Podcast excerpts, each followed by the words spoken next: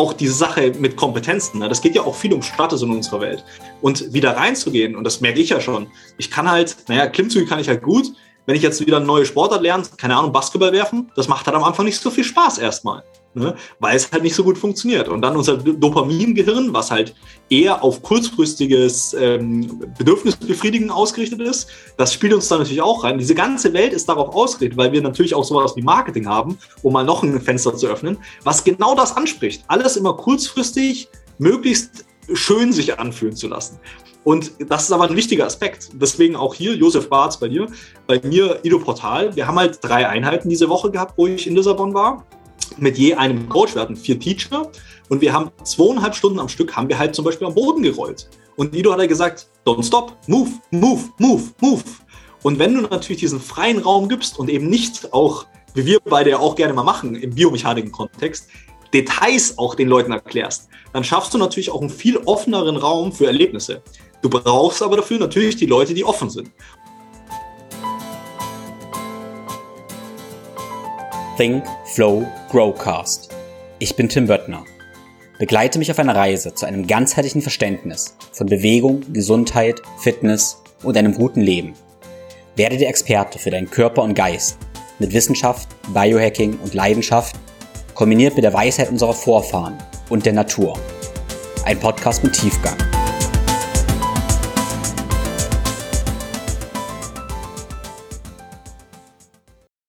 Bevor es losgeht, möchte ich noch kurz erzählen, dass ich, ja, ehrlich gesagt, voller Stolz meine neuen Online-Kurse released habe.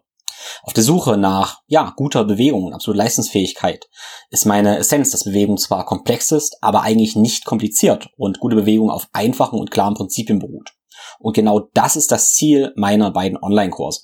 Es gibt einen großen und einen kleinen Kurs. In dem großen Online-Kurs, der Besser bewegen, der Integrative Mobility Online-Kurs, ist mein Ziel, dass du der Experte für Bewegung wirst und deine Körperlogik verstehst.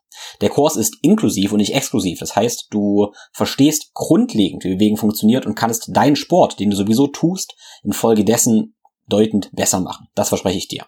Insgesamt sind das bis jetzt über 20 Stunden Audio- und Videomaterial und über 100 Lektionen. Und das Coole ist, dass der Kurs wachsen wird. Also du bekommst Updates inklusive, wenn du dich jetzt anmeldest. In diesem Kurs hat Elias auch eine Lektion mit Rope Flow.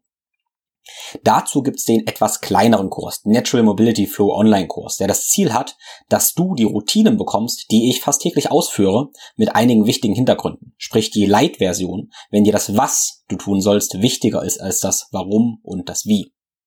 Du kannst den Online-Kurs direkt nach deiner Anmeldung starten und bekommst lebenslangen Zugang. Außerdem bekommst du eine Geld-Zurück-Garantie, falls das Ganze nichts für dich sein sollte. Als treuer Hörer dieses Podcasts bekommst du den Code TFG5 5% für kurze Zeit auf beide Kurse. Nun aber ohne viele weitere Worte, viel Spaß mit Elias Brocker. Ich habe heute ein schönes Gespräch vor mit dem Elias. Hi Elias erstmal. Hey Tim.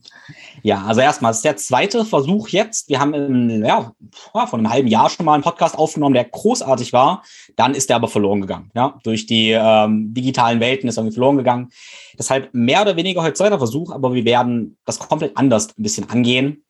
Und das, das Rahmenthema ist Bewegung. Ja, ist gute Bewegung und Bewegungsprinzipien. Und wir haben gerade im Vorgespräch schon ein bisschen darüber diskutiert ähm, und sind drauf gekommen, auf zum Beispiel Knees over Toe Sky, was wir gleich ansprechen werden. was ein Trainingssystem ist, äh, oder ein, ja, Ben Patrick hat ein System entwickelt, wie man Knie stark machen kann. Haben plötzlich festgestellt, hey, ich kann mit meinem Programm das erklären, weil mit Bewegungsprinzipien. Also alles, was er macht, sind Bewegungsprinzipien. Jetzt hat Elias erklärt, okay, er hat benutzt ein Seil, wo wir gleich darauf eingehen werden, Rope Flow, um letztendlich auch Bewegungsprinzipien zu erklären. Und dann haben wir, stellen wir irgendwie mal fest, wir können durch alle möglichen Sportarten gehen, durch alle möglichen Systeme, die total verwirrend sein können außen. Wir schauen da drauf und sehen, es gibt so viel, unendlich viel, das ist verwirrend, das überfordert mich. Und dann merken wir, hey, es gibt eigentlich einen gemeinsamen Nenner. Und ich bin der, auf der unablässigen Suche nach diesem gemeinsamen Nenner. So, und das sind für mich so die Prinzipien der guten Bewegung. Das war jetzt die Einleitung Nummer eins. Einleitung Nummer zwei. Auf der Suche nach diesen guten, äh, nach diesen Prinzipien für gute Bewegung habe ich einen Online-Kurs erstellt. Äh, das war erstmal ein Prozess der letzten zehn Jahre und dann ein Prozess der letzten sechs Wochen, äh, wo ich das Ganze ja in Form gebracht habe. Und in diesem Sinne habe ich dann den Elias gefragt, ob er da auch Input geben kann ähm, weil er eine besondere Methode hat. Er nutzt ein Seil, Rope Flow oder Kinwire Ropes, um letztendlich mit, ja, man kann sagen, Rotationsbewegungen auch gute Bewegungen zu unterrichten. Hat er mir ein Video zukommen lassen, was im Kurs dann auch eingebunden ist und hat praktisch mit seiner Brille, mit sehr, ich sag mal, der Sportart einfach mal des Ropes dieselben Bewegungsprinzipien eigentlich vermittelt, die ich auch vermittle, mit einer anderen Brille, die aber total bereichernd ist. Ha? Und das hat mich total fasziniert. Und das ist das Thema des Podcasts. Also welche Bewegungsprinzipien gibt es eigentlich, ähm, die wir durch alle Dinge sehen. Wenn wir die verstehen, wie können wir uns dann endlich eigentlich besser bewegen? Das war eine ganze Menge an Vorrede. Also, jetzt nochmal ganz kurz die Einleitung zu Elias. Also, wir haben uns kennengelernt, ich denke 2017 auf dem Functional Training Summit. Ja, sowas in der Richtung. genau, da habe ich geholfen als freiwilliger Helfer und du auch mit deiner Crew aus Köln. Du bist eine Menge Sportwissenschaftler aus Köln. Mit Team Sappel warst du damals unterwegs. Und äh, genau, da haben wir uns kennengelernt und seitdem immer so ein bisschen beobachtet, dann haben wir mehr Kontakt, mal weniger. Ähm, ich kann auf jeden Fall total viel von dir, von dir lernen. Gib du erst bitte mal ein kurzes Intro, ähm, ja, wie sich bei den letzten Jahren so entwickelt haben und was im Moment so dein Nenner und deine Mission ist. Ja, sehr spannend, wie du das sagst. Also zuallererst will ich sagen, das erste Bild, was mir aufpoppt, wenn ich an den Functional Training Summit denke, ist, wie du irgendwie auf dem Boden sitzt, während alle anderen auf Stühlen sitzen und jonglierst und total introvertiert bist. so habe ich dich kennengelernt damals und jetzt fand ich eben auch über die Jahre, wie du sagst, immer mal wieder Kontaktpunkte gehabt, äh, wo man gesprochen hat primär, weil wir auch lokal nicht beieinander wohnen. Und ich finde es super spannend, auch deine Entwicklung da zu sehen und kann das nur zurückgeben. Ich kann da sehr viel lernen. so, ähm, ja, du hast gefragt, was, was ging so die letzten Jahre? Boah, das war ein, ein wilder Ritt. Hm, ich habe 2015 oder ich habe erstmal nach dem Abi gedacht, so was, was mache ich in meinem Leben und dachte damals, ja, ich kann mich halt irgendwie primär nur bewegen, dachte, ich bin einfach nur physisch auf dieser Welt und das ist das Einzige, was ich irgendwie kann. Und dann ging es halt drum, was macht man? Und Sportstudium war da relativ naheliegend. Köln hat sich auch angeboten. Das hat ja so die größte Strahlkraft, die Deutsche Sporthochschule Köln. Und dann hat es da auch geklappt. Mit ein bisschen Pause nach dem Abitur, wo ich reisen durfte. Und dann ging es da halt völlig rein in diese Bewegungswelt, ne? mit, mit Anatomy Trains, mit äh, How to Become a Supple Leopard von Kelly Starrett also den ganzen Mobility-Bereich. Man hat gemerkt, man kann da irgendwie durch regelmäßiges Training seinen Körper in eine Richtung formen und der performt dann auch besser, die Funktion wird besser. Und dann über ganz viele weitere Ausbildungen, Fortbildungen bin ich jetzt an dem Punkt, wo ich jetzt hier sitze mit dir und über Bewegungsprinzipien quatschen darf. Genau. Ja, geil. Und dann hast du ja, ähm, letztes Jahr habe ich dann von dir das Rope kennengelernt. Also es ist ja irgendwie schwer zu beschreiben für mich, aber ich denke mal, du kannst es besser als ich. Also, was hat es mit diesem Seil auf sich? Ja, das Rope ist spannend. Also ich, im Sinne dieser ganzen Prinzipien und Systeme, die man kennenlernen durfte, hat man sich natürlich auch mit verschiedenen Bewegungstools, so würde ich das erstmal nennen, ähm, auseinandergesetzt. Zum Beispiel mit der Kettlebell, mit einer Macebell, vielleicht auch mal mit einer Langhantel natürlich während des Sportstudiums, habe ich auch mal Gewichtheben gemacht. Und jetzt inzwischen, auch in diesem Prinzipien denken, habe ich das Gefühl, man kann ein bisschen besser differenziert, für was auch diese Tools gut sind. Und das Rope habe ich gesehen, habe ein bisschen die Hintergründe mir angeschaut, so Ende 2019, Anfang 2020. Und es hat mich direkt gecatcht, weil es so viele Prinzipien, an die ich inzwischen glaube, eben in sich vereint hat. Was wir dadurch machen, wir, wir haben ein Seil, ja, was wir um unseren Körper herumschwingen, beziehungsweise andersrum, wir bewegen uns durch den, äh, wir bewegen uns durch das Seil mit unserem Körper. Ja. Und was es dadurch macht, ist, die Grundform ist letztendlich eine, eine, liegende Acht, also eine Rotation in allen Gelenken. Die fängt in den Händen an und geht dann weiter über die Ellbogen, die Schulter bis hin zur Wirbelsäule. Und da kommt dann auch der Begriff des Spinal Engine her, über den wir vielleicht später noch ein bisschen eingehen können. Und ähm, ja, ich habe es gesehen, es hat mich begeistert. Es war eher so eine intuitive Entscheidung, wo ich mir dachte, boah, da ist so viel Potenzial drin. Ich kann es nicht wirklich erklären, aber ich muss da reingehen. Und es hat mich jetzt über die letzten guten zwei Jahre einfach nicht mehr losgelassen. Und es es geht immer tiefer. Jedes Prinzip, was ich sehe, kann ich eben, wie du vorhin in der Einleitung auch schon gesagt hast, mit dem Rope nachahmen. Ähm, und zu versuchen, das runterzubrechen, ist tatsächlich gar nicht so einfach. Ich würde sagen, die Rotationsmuster im Körper, global rechts und links, diese Bewegungsmuster, die trainiert man vor allem damit. Und dann eben auch Richtung Biomechanik gedankt, gedacht, diese extrem komplexe Kaskade an Gelenksmomenten, Rotation über eine myofasziale Kette, vom C bis in die Hand, wenn du zum Beispiel einen Ball wirfst oder eben ein Rope, das mit dem Rope das Wurfmuster nachahmst, genau diese Bewegungsmuster in genau diesen Verhältnissen kann man eben mit einem sehr hohen Volumen mit dem Rope nachahmen. Ja? Und das ist einer der Aspekte, warum das so spannend macht. Am Ende ist es echt schwer zu erklären. Man darf mal reinschnuppern und es einfach mal machen und man wird sehen, da, da ergibt sich eine ganze Welt an Bewegungen, was man mit diesem einfachen, simplen Tool, was man in seinen Rucksack werfen kann, machen kann. Ja, spannend. Also ich habe ja, also viele kommen ja dann auf die Idee oder, oder fragen sich, warum soll ich jetzt diese ja, ich sag mal es Sportart, weil in meinem Video hast du nämlich Sportart gesagt. Da habe ich erst so ein mhm. bisschen gedacht, hm, okay, Sportarten. Warum soll ich diese Sportart machen? Also die Frage ist so, warum soll ich in dieser Sportart gut werden? Was bringt mir das?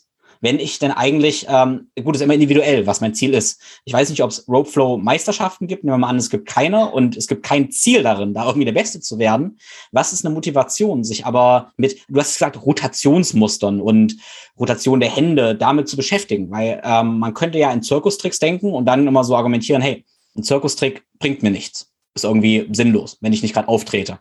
Aber was, was bringt uns das doch? Warum, warum ist das relevant? Mhm. Ja, das ist jetzt auch wieder eine große Frage. Ich würde mal so sagen, wir haben ja gesagt, es geht ja eigentlich um Bewegung. Und das Rope ist eigentlich nur ein Tool und Mittel zum Zweck, dass wir uns bewegen.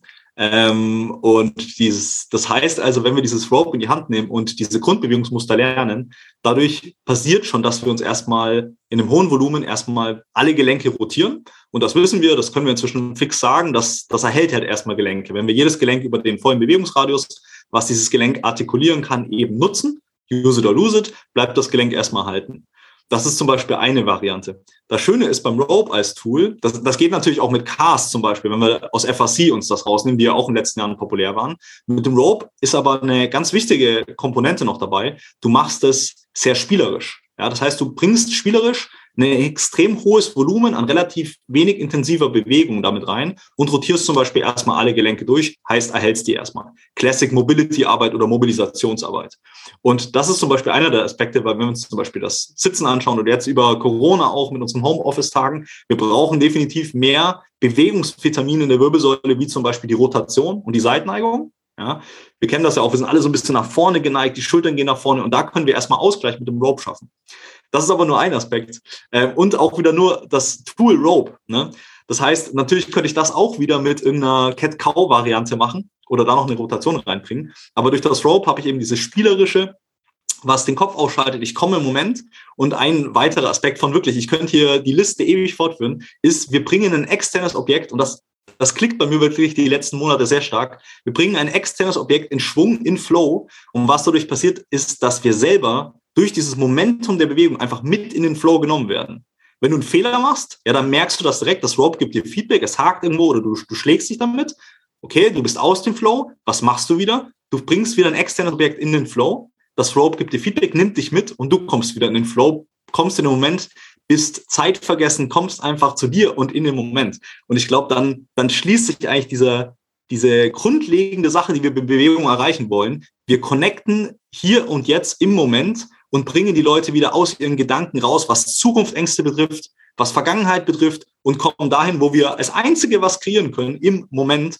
Und das ist einer der, der größten Aspekte am Roadflow meiner Meinung nach. Plus Biomechanik und Co., wo wir gleich nochmal auch vielleicht im Verhältnis zu deinem äh, Workshop mit den Themen da ähm, reingehen können. Und dann verbindet sich das halt alles zu so einer riesen, zum Riesenbrei. Aber wie gesagt, letztendlich, das Rope ist ein Tool. Es ist mega geil aus vielen Aspekten. Ein, zwei davon habe ich gerade genannt. Ja. Ja, genau. Also wer jetzt als Hörer noch kein richtiges Bild im Kopf hat, wie das Ganze jetzt aussieht, würde ich mal sagen, man kann es direkt auch einfach nachmachen. Von mir aus auch ohne Seil, indem man einfach die Arme kreist und schwingt. Also wir könnten mit, mit den Armen so eine große Acht, die sich einmal dann rechts neben uns befindet, links neben uns befindet, letztendlich die Arme schwingen und dann spüren, wie die Schultern rotieren, die Wirbelsäule rotiert. Ne? Sowas in der Art könnte man sich jetzt vorstellen. Ähm, ist steckt jetzt so viel drin in dem, was du gesagt hast. Also so viele Abzweigungen, ähm, die wir jetzt hier nehmen können. Das erste, was du gesagt hast, ist Spielen. Ne? Und da könnte man jetzt fragen, hey, Spielen, warum Spielen? Äh, wir sind erwachsen. Es ist Spielen nicht eigentlich was für Kinder. Warum ist Spielen? Mhm. Ein Punkt. Ja, also das, das ist noch eine philosophische Frage, wo man mal länger drüber reden kann, wo wir uns auch mal noch mal so hinsetzen müssen. Aber ich, also ich habe mal ein cooles Buch geredet, gelesen, das kann ich auch jedem empfehlen. Rettet das Spiel ich weiß gerade den Autor nicht mehr ganz genau, aber er spricht davon, dass Spielen halt eines der höchsten Güter der Menschen ist. Ja, und auch wenn wir zum Beispiel reden, dann sehe ich das inzwischen in meiner Wahrnehmung als, als Spiel. Wir bauen Gedankentürme auf. Geil. Und inspirieren uns gegenseitig. Ähm, und ja, das Spiel scheint was zu sein, das wir von Kindesbeinen an ähm, benutzen, um zu lernen. Ja, Kinder gehen ja auch nicht ran und sagen, ja, ich muss jetzt dieses Bewegungsworkout ähm, vom Bauch in den Rückenlage zu kommen, beenden, damit ich irgendwann mal laufen kann, sondern sie machen das einfach aus einer tiefen Intuition und gehen da einfach spielerisch an, sind total im Moment, sind extrem begeistert auch von dem Moment, weil es ja, weil in so einem Moment, in einem Moment so ein komplettes Universum sein kann. Und ich glaube, dass das geht in unserer westlichen Welt ähm, da bin ich auch gerade gleich gespannt, deine Meinung zu hören, wo wir halt sehr viel analytisch denken, wo wir sehr viel in Zahlen denken, ist das ein Aspekt der menschlichen Entwicklung, die wir von Kindesbeinen ansehen, der uns ein bisschen verloren geht, wo ich aber sehr gute Erfahrungen auch mit Kunden gemacht habe, wenn man die mal wieder ins Spiel bringt. Und das einfachste Beispiel hier ist vielleicht, wenn du so eine Gruppe Jungs hast und wirfst dann Fußball rein, da kann sich jeder intuitiv hat direkt eine erste Idee, was dann passiert. Ja, das scheint was zu sein, was ganz tief in unseren Genen, unserer Energie, was auch immer, eingraviert ist. Und ich glaube, es tut uns einfach extrem gut, das wieder mehr zu facilitieren in unseren Coachings. Und da kommen wir auch zum Beispiel auch zu einem Aspekt äh, in deinem Bewegungsprogramm. Wir haben ja gesagt, wir, da sind ja auch Konzepte, die gecoacht werden, aber dann geht es immer darum, einen Bewegungsraum zu schaffen, wo jemand vielleicht auch spielerisch mit nicht ganz so vielen Regeln einfach erleben kann, für sich seine Meinung bilden kann. Und das ist, glaube ich, also wenn wir das schaffen für Leute, dass sie einen Raum haben, wo sie sich selber wieder erleben können und mit sich connecten, mit Körper, Geist und Seele, nennen wir es mal so, das ist einfach, mehr will ich schon gar nicht im Coaching. Ne, das ist eigentlich alles, was ich schaffen will. Raum für Leute zu schaffen, damit sie selbst Raum wieder mit sich haben. Total spannend. Du hast gesagt, so ähm, Spielen, da kann man drüber philosophieren. Gebe ich dir absolut recht, wir lange drüber philosophieren.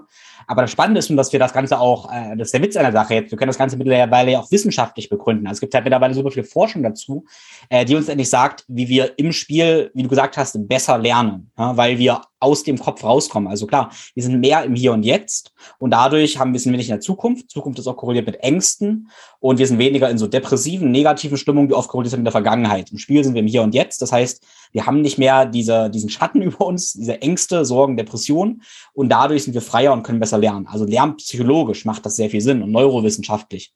Und ähm, interessanterweise ist es dann wirklich ja so, dass äh, je höher entwickelt eine Spezies ist, desto mehr spielt sie. Ja, also wir Menschen tatsächlich sind vom Gehirnentwicklung her die eine entwickelte Spezies, wahrscheinlich die wir, die wir erstmal jetzt kennen. Und wir spielen auch am meisten. Und das kann man übers Tierreich überall feststellen. Je mehr entwickelt, desto mehr spielen wir. Ja?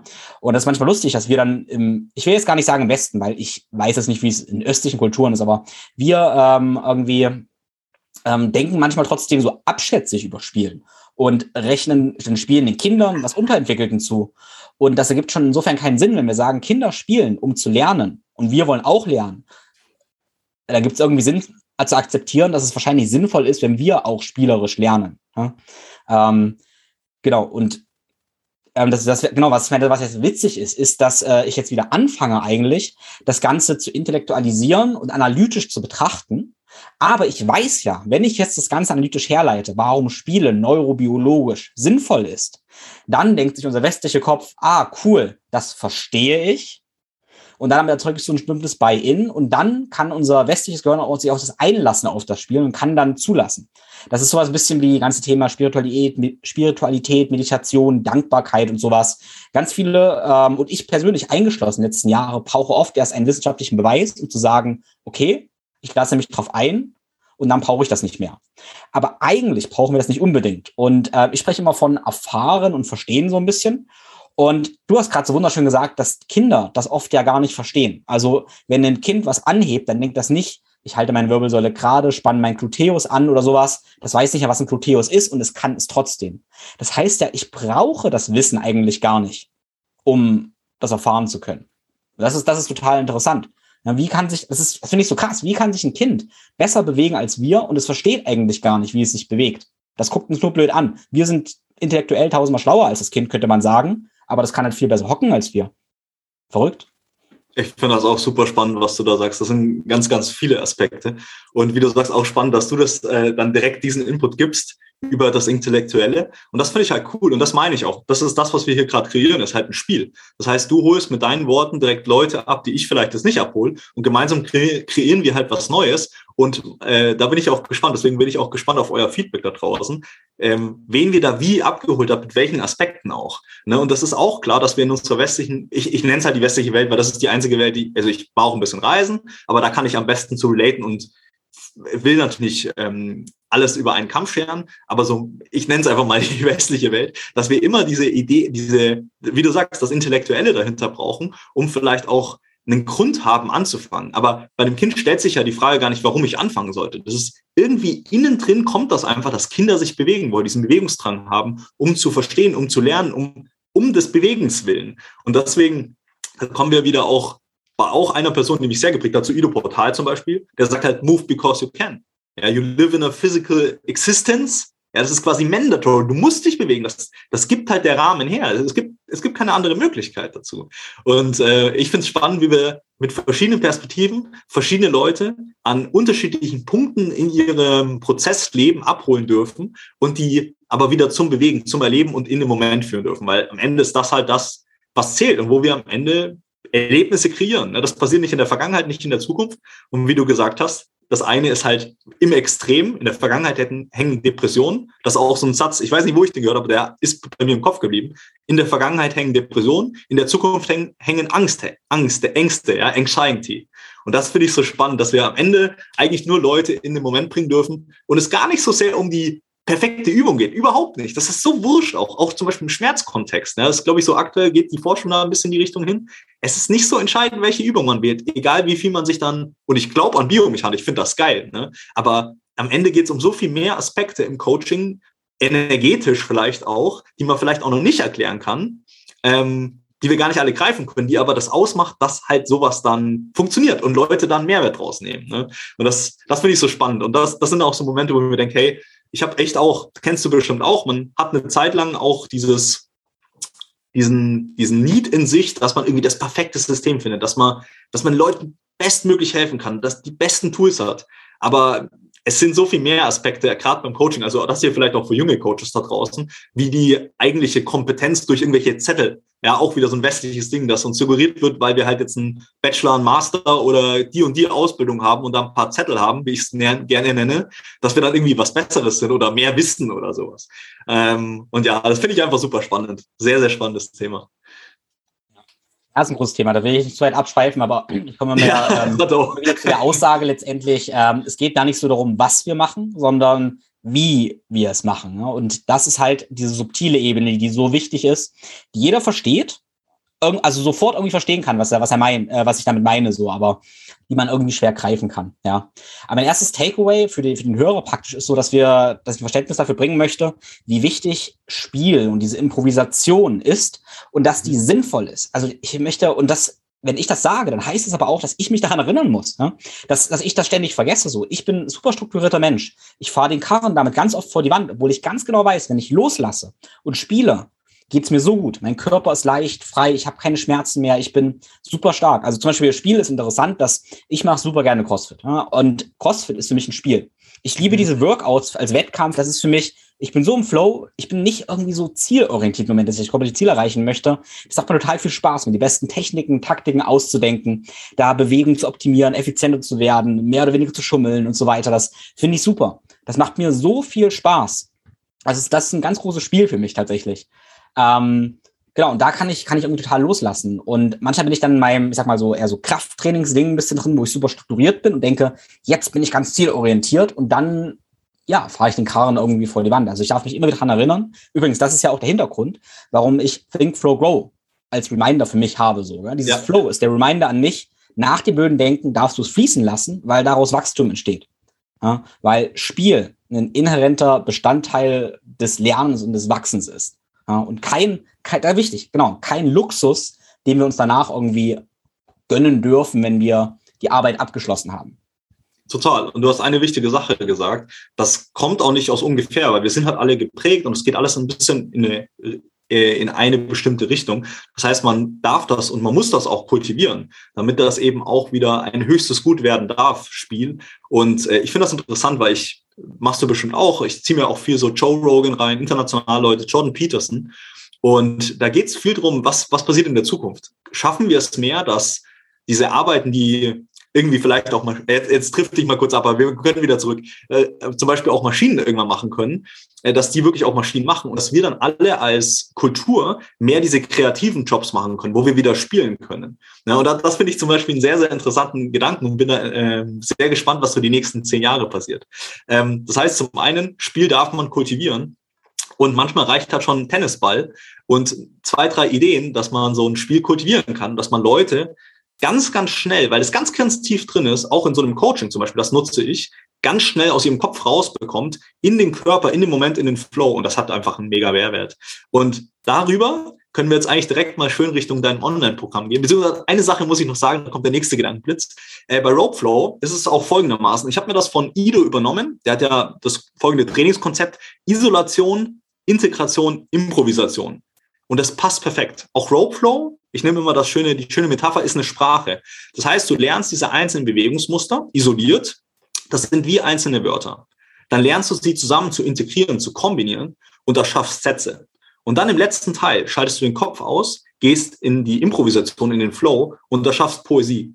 Und so fühlt sich tatsächlich diese Reise auch mit dem Rope an, wenn du regelmäßig dran bleibst. Wir wissen auch ein anderer schlau schlauer Spruch, Consistency is key. Egal was wir lernen, wir müssen das regelmäßig machen. Und es geht nicht darum, das Bestmögliche oder den, den krassesten Impact zu machen, sondern regelmäßig in kleinen Schritten konstant dranbleiben. Und dann passiert wirklich mit dem Rope auch Magie. Und Jetzt gehen wir zu deinem Programm, weil du hast dir ja auch ein paar Rahmenbedingungen überlegt im Sinne von Bewegungsprinzipien, die dir ja so wichtig waren, dass du sie für Bewegungsverständnis in deinen, in deinen Online-Workshop reingebracht hast, wo wir jetzt wieder zurück auf den Anfang gehen und wo wir uns ja wieder connected haben und ich eben das Rope als Spiegel für diese ganzen Prinzipien reinnehmen dürfte und nochmal eine neue Perspektive den Leuten eröffnen dürfte. Deswegen, warum hast du welche Prinzipien, um eine konkrete Frage zu stellen, in deinen, in, in dein Online-Programm reingebracht? Und da, glaube ich, können wir uns ganz schön entlang hangeln. Ja, auf jeden Fall. Ähm, es, sind, sind natürlich super viele Prinzipien. Genau. Also erstmal, wie ich das Ganze aufgebaut habe, war ja die Idee, dass ich Übungen wähle, Bewegungen wähle, aber die Bewegungen eigentlich als Hilfsmittel nehme, als Tools, um Prinzipien zu erforschen. Ja, das ist erstmal die erste Grundannahme. Genau, und dann, ähm, ich habe mich an, an Beispiel der motorischen Entwicklung rangehangelt. Ja, und mit der, mit der Grundidee, die ich in einem Podcast schon erzählt habe und ich jetzt nicht unendlich ausführen möchte, ähm, dass wenn ich überlegt habe, so gibt es das perfekte Trainingsprogramm, könnte ich sagen, nein. Und dann fällt mir aber irgendwie ein, krass, aus Demut von der Natur könnte ich eigentlich sagen, dass eventuell die motorische Entwicklung, die wir durchlaufen, das perfekte Trainingsprogramm ist, weil das ist das Motor äh, Trainingsprogramm, was uns im Menschsein ausbildet. Okay? Und der Gedanken, den Gedanken finde ich ziemlich reizvoll, dass wir sagen können, okay, vielleicht ist das perfekte Trainingsprogramm. Jetzt mit der Einschränkung, dass wir leider ja keine unbeschriebenen Blätter sind. Also wir sind keine Babys, die, wir sind schon geprägt. Das heißt, wir haben ja schon eine ganze Menge Mist über uns drüber gestülpt praktisch.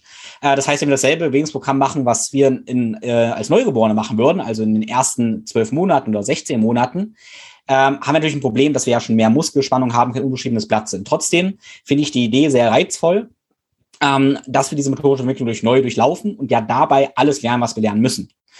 Und das Erste, was wir im Leben machen, ist ja atmen. Ja? Und deshalb ist für die Atmung so eine ganz, ganz grundlegende Sache.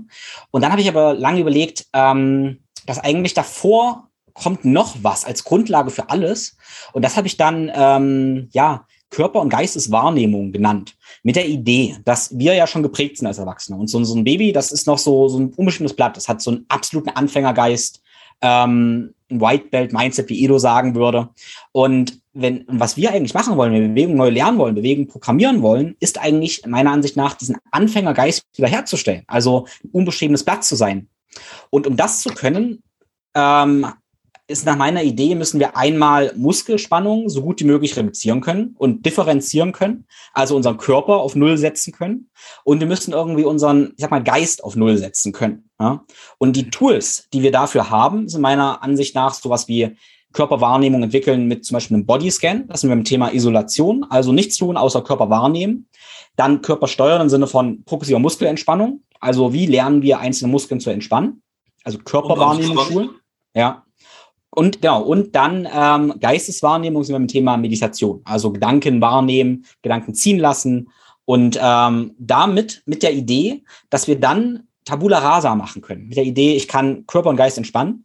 Und dann habe ich die Grundlagen geschaffen, um zu lernen und zu dissoziieren. Also dissoziieren, was falsch assoziiert war. Also Beispiel jetzt, ähm, wenn wir sagen, wir gehen um, um Atmung, haben den Nacken verspannt oder sowas, dann haben wir ja erstmal Spannung da und dann müssen wir das erstmal wahrnehmen können und lösen können. Okay, ein Baby hat keine Nackenspannung. Das hat den Vorteil. Das heißt, wir als Erwachsene profitieren davon, wenn wir sagen können, ah, okay, stimmt. Ich habe im Bodyscan gelernt, mein Nacken ist verspannt, also kann ich den entspannen. Und dann nehme ich vielleicht noch wahr, ah, okay, da ist eine Zukunftsangst, die mich gerade im Lernen behindert, aber durch meine Meditationserfahrung kann ich auch die ähm, ziehen lassen. Und dann bin ich plötzlich dieses unbeschriebene Blatt und kann letztendlich lernen. Genau, das ist mein, das erste mehr, ich weiß nicht, ob ich das Prinzip nennen kann, aber das ist so meine, meine Stufe Null, die ich, ähm, ich will nicht sagen, ich will jetzt nicht sagen, ich hätte irgendwas erfunden, habe ich nicht, aber in der motorischen Entwicklung ist die Idee der Atmung immer schon da, aber diese Idee der Körper- und Geisteswahrnehmung davor gestaltet, ähm, die habe ich praktisch noch angefügt, weil ich die super, super wichtig finde. Und ich finde es einen super geilen Gedanken, weil das in der, ich glaube, für Erwachsene ist das äh, ermöglicht das einen neuen Raum, in dem die eben neu denken können, neu erleben können. Deswegen macht das total Sinn. Das ist, äh, finde ich cool. Macht sehr viel Sinn. Ja. Ja, genau, das ist so, das, meine, das ist, ich nenne das Metafähigkeit. Das ist eine Metafähigkeit, die ich für alles Mögliche brauche. Äh, und für alle Erfahrungen, ja, weil der Punkt ist ja auch, du hast über das Seil so schön gesprochen, wo wir noch drauf eingehen dann, wie wir diese Spiralbewegung machen. Und das beschreibst du ja so schön und ich kann es sofort nachvollziehen. Ich spüre vielleicht auch die Spannung. Aber wir müssen leider davon ausgehen, dass ganz viele Menschen das gar nicht spüren, weil sie gar nicht so ein Körpergefühl haben. Aber das können wir halt entwickeln. Und das können wir theoretisch entwickeln im Rope Flow, in der integrierten Bewegung oder sogar in der improvisierten Bewegung. Aber praktisch ist meiner Erfahrung nach sehr, sehr, sehr schwer, weil das so viele Schichten übereinander sind. Deshalb ja. gibt es ziemlich viel Sinn, nach der Didaktik der Isolation ähm, zu sagen, okay, diese Komponente isoliere ich mir erstmal, über das Einzeln, um es dann wieder zu integrieren. Total. Was ich da spannend finde, ich, ich hatte ja auch meine erste große Ausbildung bei FAC Anfang 2018, Functional Range Conditioning. Was sie machen, ist eigentlich ähm, zu dir einen, also zum Beispiel durch die CARS, was machst du dabei? Das heißt Controlled Articular Rotation. Das heißt, du lernst jedes Gelenk durch seinen möglichen Bewegungsradius voll durch zu artikulieren, durchzubewegen. Und du verstehst, welches Gelenk hat welche Freiheitsgrade. Und für mich war das zum Beispiel ein Anfang, so ein Basic-Ding, dass ich erstmal ein Grundbewusstsein bekomme, was kann überhaupt jedes einzelne Teil meines Körpers in Form von Gelenken, welche Bewegungen werden da überhaupt fazilitiert. Und dann konnte ich dieses Prinzip von Anatomy Trains draufpacken, wie funktionieren diese einzelnen Teile in Kette geschaltet. Und das hat mir so ein, also Gefühl, also zumindest so viel besseres Grundbewegungsgefühl bekommen, weil ich die Einzelteile verstanden habe und sie dann wieder verschalten könnte.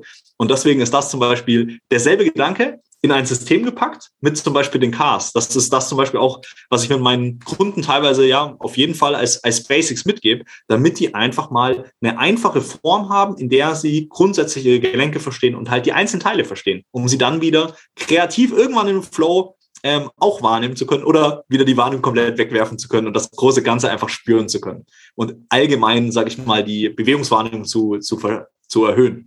Und das ist aber dieselbe Idee dahinter. Finde ich sehr, sehr spannend.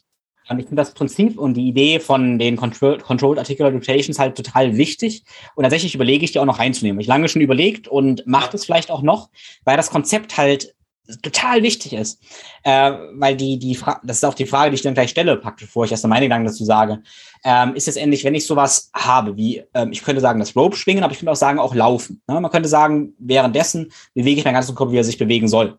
Und dann habe ich aber ganz viele Gelenke, die daran beteiligt sind.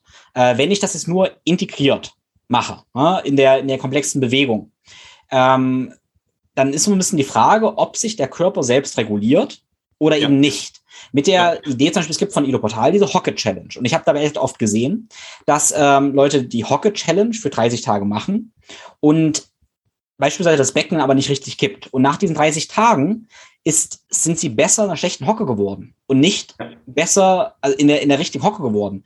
Wenn man dann ein bisschen spezifische Arbeit investiert hätte, beispielsweise mit Gelenkrotationen, also ich sag mal, ein Teil, was nicht funktioniert, sich angeguckt hätte durch eine Korrekturübung, einen Stretch, Foam Rolling, Chaos oder was auch immer erst verbessert hätte und dann in die Hocke gegangen wäre, hätte ich wahrscheinlich viel mehr Fortschritte gesehen. Um, genau. Was finde ich ja. interessanten Gedanken, weil das ist auch wieder die technische Sichtweise. Jetzt ist genau die Frage, glaubt man dran, dass sich das selbst reguliert, weil die Hocke so tief irgendwo bei uns drin ist? Oder müssen wir davor bestimmte einzelne Teile dieser Bewegung wieder erstmal, ähm, ich sag mal, auf neutral stellen, na, überhaupt erst wieder den Raum schaffen, damit sich die wieder in dieser komplexen Bewegung Hocke an das Bewegungsmuster anpassen können. Weil wir wissen ja auch, Kompensationen verstärken sich, wenn wir mehr Intensität draufpacken. Wie du sagst, wenn du halt da vorne hockst, dann in die Hocke gehst und dann das halt die ganze Zeit machst, dann wird dein Muster, was davor schon da ist, halt verstärkt.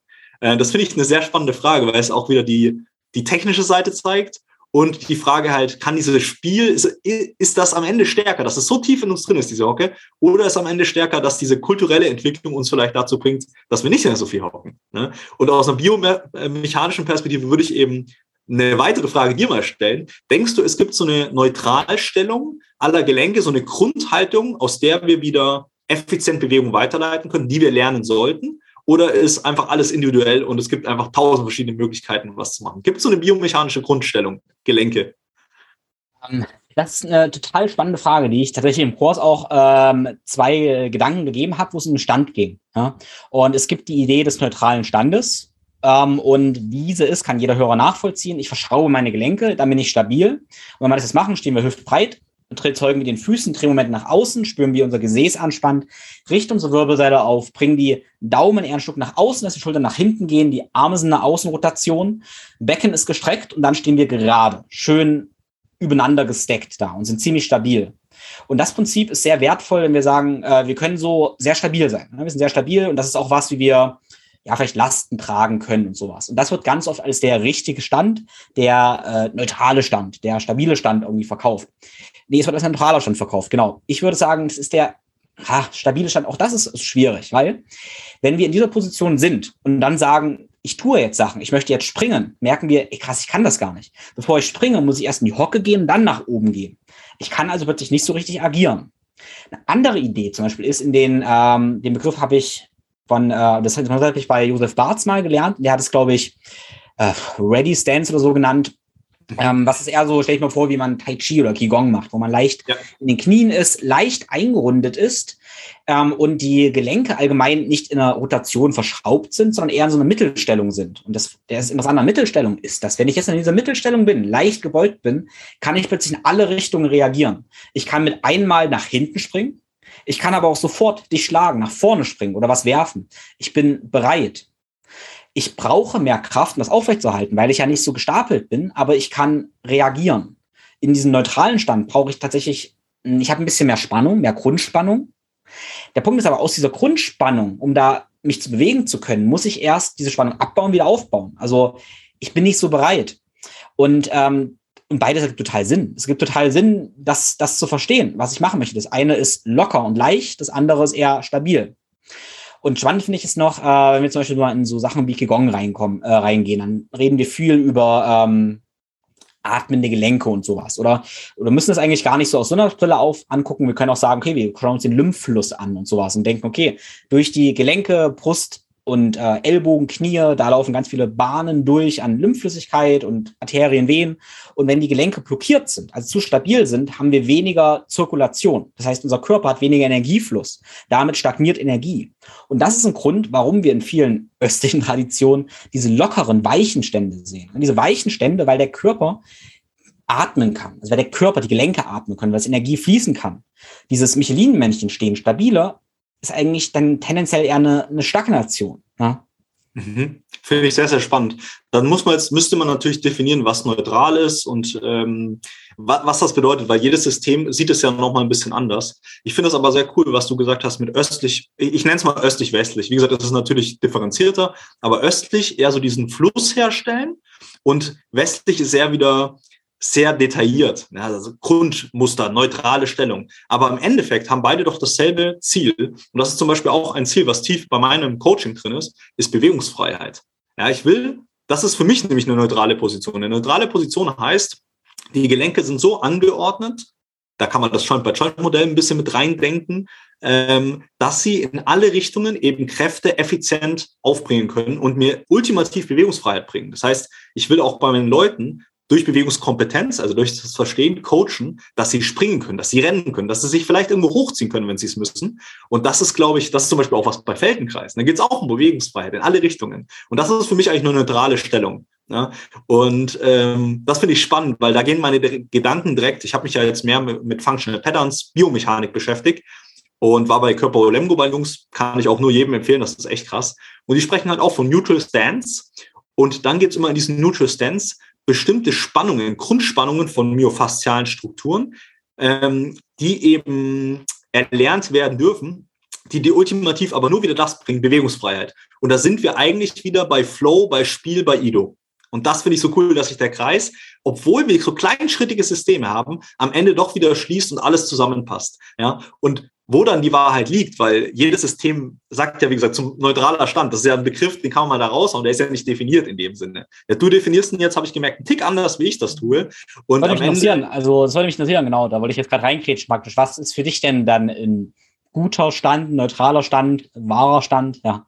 Also das ist äh, das, was ich versucht habe gerade zu sagen. Also letztendlich, also äh, das geht noch tiefer rein. Aber ich sag mal, neutraler Stand ist, die Gelenke sind alle so ausgerichtet, dass sie in einer und das ist ein nächster Gedanke, evolutionär gedachten, grundsätzlichen ähm, neutralen Stellung sind, im Sinne von, sie können alle Richtungen ähm, Kraft effizient aufbringen und weiterleiten. Und warum evolutionär? Da denke ich schon an Gen. Ich glaube, mit das Wichtigste, da denke ich dann natürlich auch, ich meine, die Leute sind auch früher auf dem Boden gehockt, ganz viele Zeit. Ne? Und auch da darfst du effizient Bewegungen aufbringen. Und ultimativ athletisch ist natürlich das Werfen. Wobei ich, da hatte ich erst gestern die Diskussion, ich denke, die Leute evolutionär sind auf jeden Fall mehr gegangen, als dass sie geworfen haben. Das war vielleicht eher saisonal. Ne? Das heißt, das Grundmuster, gehen wir mal auf den Gang.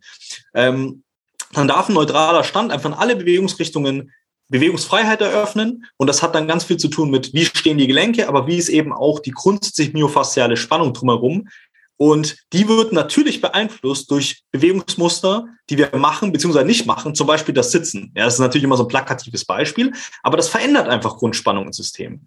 Und ich glaube, das ist meine eigene Erfahrung jetzt aus den letzten zwei sehr intensiven Jahren mit Biomechanik. Ich habe das Gefühl, ich stehe leichter. Ja, wir sprechen von Dekompression relativ zur Schwerkraft. Ich habe das Gefühl, ich bin schneller geworden. Ich habe das Gefühl, ich habe mehr Bewegungsfreiheit in alle Richtungen und habe da mehr Kompetenzen aufgebaut, eben diese Spannung außer Neutralstellung so zu verändern, dass ich in jede Richtung Energie effizient leiten kann. Und ja, das wäre für mich mal groß umrissen, so eine Neutralstellung aus einer biomechanischen und evolutionären Perspektive. Und ja, da lasse ich dich erstmal deinen Senf dazu geben. Da habe ich, glaube ich, gar nicht so viel zu, ähm, zu ergänzen. Ähm, Finde ich total spannend und ja, mit diesen, ähm, wenn wir über diese Konzepte und die richtig oder falschen Sachen reden, ähm, das ist halt, da möchte ich immer kommunizieren. Und das habe ich auch im Bau des Kurses jetzt gemerkt, dass Konzepte und Modelle immer, also ich nenne sie funktionell wahr sind. Ja? Also ich führe Modelle ein, wie zum Beispiel das Joint by Joint an, äh, der Joint, das Joint by Joint Modell. Ähm, das habe ich auch mehrmals gelernt in verschiedenen Ausbildungen, im Sportstudium und so weiter. Und das sagt ja letztendlich, unser Knie muss eher stabil sein, Sprunggelenk muss eher mobil sein, Hüfte muss mobil sein und so weiter. Ne? Aus dieser, ähm, aus der Perspektive ergibt das total Sinn. Und es ergibt, es ist eine funktionelle Wahrheit, weil sie für ganz viele Leute total sinnvoll ist. Ja? Aber wenn ich dann zum Beispiel kann ich sagen, okay, meine Halswirbelsäule muss also stabil sein. Okay, und dann fragt der Nächste aber, krass, also darf ich meinen Hals nicht bewegen? Also, nee, Nee, nee, eigentlich ja nicht. Den muss der schon bewegen können. Ist ja wichtig, weil eigentlich sage ich auch wieder, ja, der Hals muss sich ja bewegen können, damit deine Wirbel atmen können. Wir wollen die Dekompression der Wirbel haben, wir wollen Wirbelkörper nähren durch Bewegung und so. Eigentlich muss es ja auch wieder beides sein. Ja? Und dann kann man sagen, okay, krass, also sagt Tim oder Lias einerseits, ja, wir sollen die Halswirbel in alle Richtungen bewegen können. Kopfkreise sind wichtig, Cars sind wichtig. Und dann sagen sie aber, hey, Joint by Joint sagt uns ja, ähm, Halswirbelsäule sollte eher stabil sein und nicht bewegt werden. Und äh, ja, und ja, also das ist, ähm, und so kommen wir auf alle ähm, Modelle, dass die irgendwie, also ganz wichtig, Modelle sind Modelle, das sind immer Reduktionen der Wirklichkeit, die immer einen bestimmten Sinn haben, die, das ist ganz wichtig, dahinter zu blicken. Und du und ich, wir haben ja ganz viele ähm, Systeme studiert und studieren auch immer weiter Systeme. Und mir ist sehr wichtig, dass ich verstehe, wo kommt dieser Mensch her? Also einer, ein Mentor, der Kelly Starrett zum Beispiel, ähm, muss auch ganz klar verstehen, wo er herkommt. Der arbeitet mit, äh, der ist Physiotherapeut, war Leistungssportler, arbeitet viel im CrossFit. Da geht's um, um Power, um Kraft, um Stabilität. Da geht's nicht um, ähm, ja, metaphysische, spirituelle Prinzipien, das Gelenke atmen oder irgendwie sowas. Ja? Also, es war jetzt nur ein Beispiel von ganz vielen. Wir müssen uns mal angucken, welches Trainingstool oder Bewegungstool oder Modell genau woher kommt und welchen Sinn es erfüllt. Und dann nicht genau. mit unserer Brille drauf gucken und sagen, das ist aber falsch. Nein, es ist funktionell wahr aus der Brille, wo es kommt, aber eventuell für unsere Funktion funktionell falsch. Also genau. nicht dienlich. Finde ich sehr, sehr spannend. Das ist auch vor allem kontextabhängig. Und das jetzt über zum Beispiel auch für Coaches. ähm, was wir machen, was du gesagt hast, wir haben viele Systeme studiert. Und wir haben natürlich auch das sportwissenschaftliche Wissen, was so Grundprinzipien sind von einer Bewegung. Zum Beispiel, dass wir drei Bewegungsebenen haben, wenn du so willst. Oder dass Myofaszien wahrscheinlich oder ziemlich sicher existieren und darüber Kräfte weitergeleitet werden können. Das heißt, wir können zum einen betrachten, woher kommt so ein System, in welchem Kontext ist das, ist das entwickelt worden. Und je weiter wir uns da aufstellen, davon bin ich überzeugt, desto besser können wir auch sehen, woher kommt zum Beispiel ein Klient, wo steht der gerade und wie, auf welche Art und Weise darf ich ihm das jetzt vermitteln? Wo hole ich ihn ab? Mit welchem System kann ich ihn gerade bestmöglich abholen? Fange ich jetzt bei ihm an mit der Atmung oder weiß ich halt, er kommt aus dem Fitnessstudio? Ja, dann gehe ich halt vielleicht eher Richtung funktionelles Krafttraining, weil ich weiß, wenn ich jetzt mit Atmung anfange, wäre das vielleicht für ihn zum Greifen einfach zwei, drei Schritte zu weit. Und das zum Beispiel versuche ich zu mehr zu verstehen, indem ich übergeordnet diese Systeme einordne für mich, mit diesem grundsätzlichen physiologischen Wissen auch. Ähm, wie kann ich genau präzise der Person, da wo sie steht, sie abholen und sie mitnehmen und ihr irgendwie einen Mehrwert, einen Raum kreieren, wo sie erleben darf, wo sie im Endeffekt ultimativ wieder nur Raum für sich selber schafft, um mit sich selbst zu connecten. Weil ich glaube, dass das gerade in unserer schnellen Welt einfach zu wenig kommt. Ich habe jetzt zum Beispiel eine Kundin, die schafft es halt nicht, sich eine Stunde Zeit zu nehmen und die schafft es nicht mal. Ich habe dann gesagt, okay, wie kriegen wir jetzt Bewegung rein? Wie können wir irgendwie anfangen? Ich schaffe es nicht, zwei Stunden Assessment oder eineinhalb Stunden mit ihr Assessment zu machen, weil das habe ich gelernt, sollte man erst mal machen. Okay, ich habe ein gutes Assessment, ich will gucken, wie ist der Ist-Zustand, welche Gelenke funktionieren, was sind die Stressoren etc. Ich krieg's aber nicht hin, das umzusetzen. Jetzt habe ich versucht, okay, ich mache halbstündige Einheiten und nicht mal das schafft sie bei sich zu priorisieren. Die hat natürlich einen Haufen Haufen Sachen zu tun und hier und da, das verstehe ich alles. Aber wenn du es nicht mal schaffst, ultimativ eine halbe Stunde Zeit dir für dich selber zu nehmen, egal mit was, dann wird halt kein Wandel, kein, boah, kein Neulernen oder in dem Fall kein bessere körperliches Gefühl sich irgendwie einstellen können. Und deswegen glaube ich, bei diesen ganzen Sachen dürfen wir wie du sagst, das Prinzip sehen. Wir dürfen wissen, es ist nicht die Realität. Es ist funktionell für die Person in dem Moment wertvoll und richtig. Und wir dürfen lernen, eben Leute genau da abzuholen mit den breit aufgefächerten Tools, die wir haben, wo sie eben stehen. Weil nur wenn du sie auch da abholst, wird es für sie funktionieren. Ich, ich, ich, ich habe das über die Jahre auch lernen müssen, weil ich habe halt Bock, den Leuten das Geile und diese, diese Begeisterung, die ich spüre in meiner eigenen Praxis. Wenn ich jetzt heute zum Beispiel 15 Minuten meditiere und in so eine UV-Lampe reinschaue und danach ganz nah hingehe an diese Lampe und dieses Energiespür und dann ausmache, ja, das sind für mich Erlebnisse, die würde ich gern jedem Menschen an die Hand geben, aber ich muss den Prozess sehen und darf sie da Stück für Stück einführen. Und da kommen wir wieder zum Beispiel zu deinem Programm zurück. Du versuchst ja auch Stück für Stück ein Verständnis zu schaffen, Kompetenzen zu schaffen, mit diesen Ideen dieser verschiedenen Prinzipien, Systeme, um dann wieder die mit reinzunehmen als Intention, so nenne ich das, dieses Wissen, was man da hat, und mit dieser Intention Bewegung in einem Rahmen neu zu erleben. Und das, das sind so viele Aspekte, sind, die, die, die spannend sind und die, die Menschen, äh, die, die Menschen einfach abholen. Deswegen, jetzt bin ich von A nach B nach X gespeichert, aber ich hoffe, da sind ein paar Aspekte drin, die man nachvollziehen könnte. Sehr, sehr spannend, wirklich. Ja, auf, auf jeden Fall. Ja. Ähm, ich komme mit deiner Frage zurück. Das hast du, äh, ich denke, vor gefühlten 15 Minuten haben wir ja dann gefragt, okay, was sind so Bewegungsprinzipien eigentlich, die jeder verstehen und kennen sollte? Und da würde ich dann gleich deine, deine Meinung auch zu wissen ähm, weil ein Prinzip, was ich immer wieder erwähne, praktisch, ist das Prinzip, ähm, ja, das stabiler Chor für mobile Extremitäten. Ne? Ja. Und äh, das, das heißt für mich, also, äh, dass wir letztendlich, um die Arme und Beine bewegen zu können, müssen wir unseren Rumpf stabilisieren können. Und das geht vor allem, wenn wir Kraft aufwenden wollen. Ja? Also wenn wir beispielsweise über Kopf drücken wollen oder wenn wir Kniebeugen machen wollen, dann bewegen sich Arme und Beine. Und um das machen zu können, müssen wir den Rumpf stabilisieren können. Ich stelle mir das immer wie so ein Fundament von einem Kran vor, damit der Ausleger sich bewegen kann, muss der ähm, Kran ein stabiles Fundament haben. Und das können wir in verschiedenen Bewegungssektionen erfahren, wie zum Beispiel beim Schaukeln, also im Rocken, wenn wir im Vielfüßerstand sind, rocken wir nach vor und hinten. Die Hüften und Schultern bewegen sich, aber der Rumpf bleibt stabil. Oder wenn wir krabbeln, dann bewegen wir Arme und Beine und wir können sagen, der Rumpf bleibt stabil. Und das ist sehr, sehr wichtig äh, zu verstehen, wenn wir dann schwere Ausfallschritte im Training machen oder sowas, dass wir das auch können, dass wir das stabilisieren können. Ne? Und dann können wir sagen, okay, klar, stabiler Rumpf für mobile Extremitäten. Und dann kommen wir jetzt aber zu diesem Seil zum Beispiel, zum Seil. Und dann wissen wir, okay, krass, jetzt hat er gesagt, Elias, ja, ich kann meine Schultern bewegen und meine Wirbelsäule rotiert auch. Oder beim Gehen habe ich dasselbe. Beim Gehen rotiert meine Wirbelsäule und meine äh, Schultern auch. Ja? Und dann haben wir irgendwie zwei konfliktierende, ähm, zwei konkurrierende Konzepte so ein bisschen. Das eine sagt uns, okay, Wirbelsäule kann sich bewegen und wir nennen das sogar, äh, das ist, was du so schon erklären kannst, äh, Spinal Engine. Die Wirbelsäule verdreht sich und generiert Energie. Wenn wir mit dieser Idee aber in Ausfallschritte Langhandel gehen, mit schweren Ausfallschritten und benutzen dann die Spinal Engine, wenn wir eine 60 Kilo Langhandel drauf haben, ist es wahrscheinlich eine ganz schlechte Idee. Eventuell. Also vielleicht könnte ich das, aber ähm, ganz, die Wahrscheinlichkeit ist groß, dass sich viele dabei verletzen würden. Wenn wir aber von der Idee äh, gehen des stabilen Kurs von mobile Extremitäten, was ich gerade eben gesagt habe, wir bleiben stabile Mittelkörper und gehen dann ins Rennen, dann auch behindert die. Sieht erstmal total bescheuert aus und ist wahrscheinlich super, super anstrengend. Und das habe ich dann so entdeckt, okay, dass diese, ich nenne das dann die, diese Stabilisationsstrategien sind auch abhängig von der Last. Und das ist natürlich für viele Anwender, Coaches erstmal irgendwie verwirrend. Okay, ich habe zwei Konzepte, die scheinbar widersprüchlich sind, aber das eine gilt ja für ganz andere ähm, ja, Lasten. Einen Kontext. Voll. Ja, einen anderen, anderen Kontext, ja. Aha. Ja, äh, nehme ich, nehme ich so an die Frage. Äh, Folgendes, für mich ergänzt das das Ganze nur. Ähm, ich komme ja auch, habe angefangen zu pumpen früher, dann über funktionelles Krafttraining bis zu dem, was ich jetzt mache. Ich nenne es mal Rotationstraining. Ähm, mit biomechanischer Idee. Und da sind zwei Konzepte ganz cool. Vereinfacht im Kraftraum Bracing Core ist der Begriff und Coiling Core. Und das zeigt eigentlich nur die zwei Prinzipien, die du gesagt hast, nur in zwei anderen Prinzipien.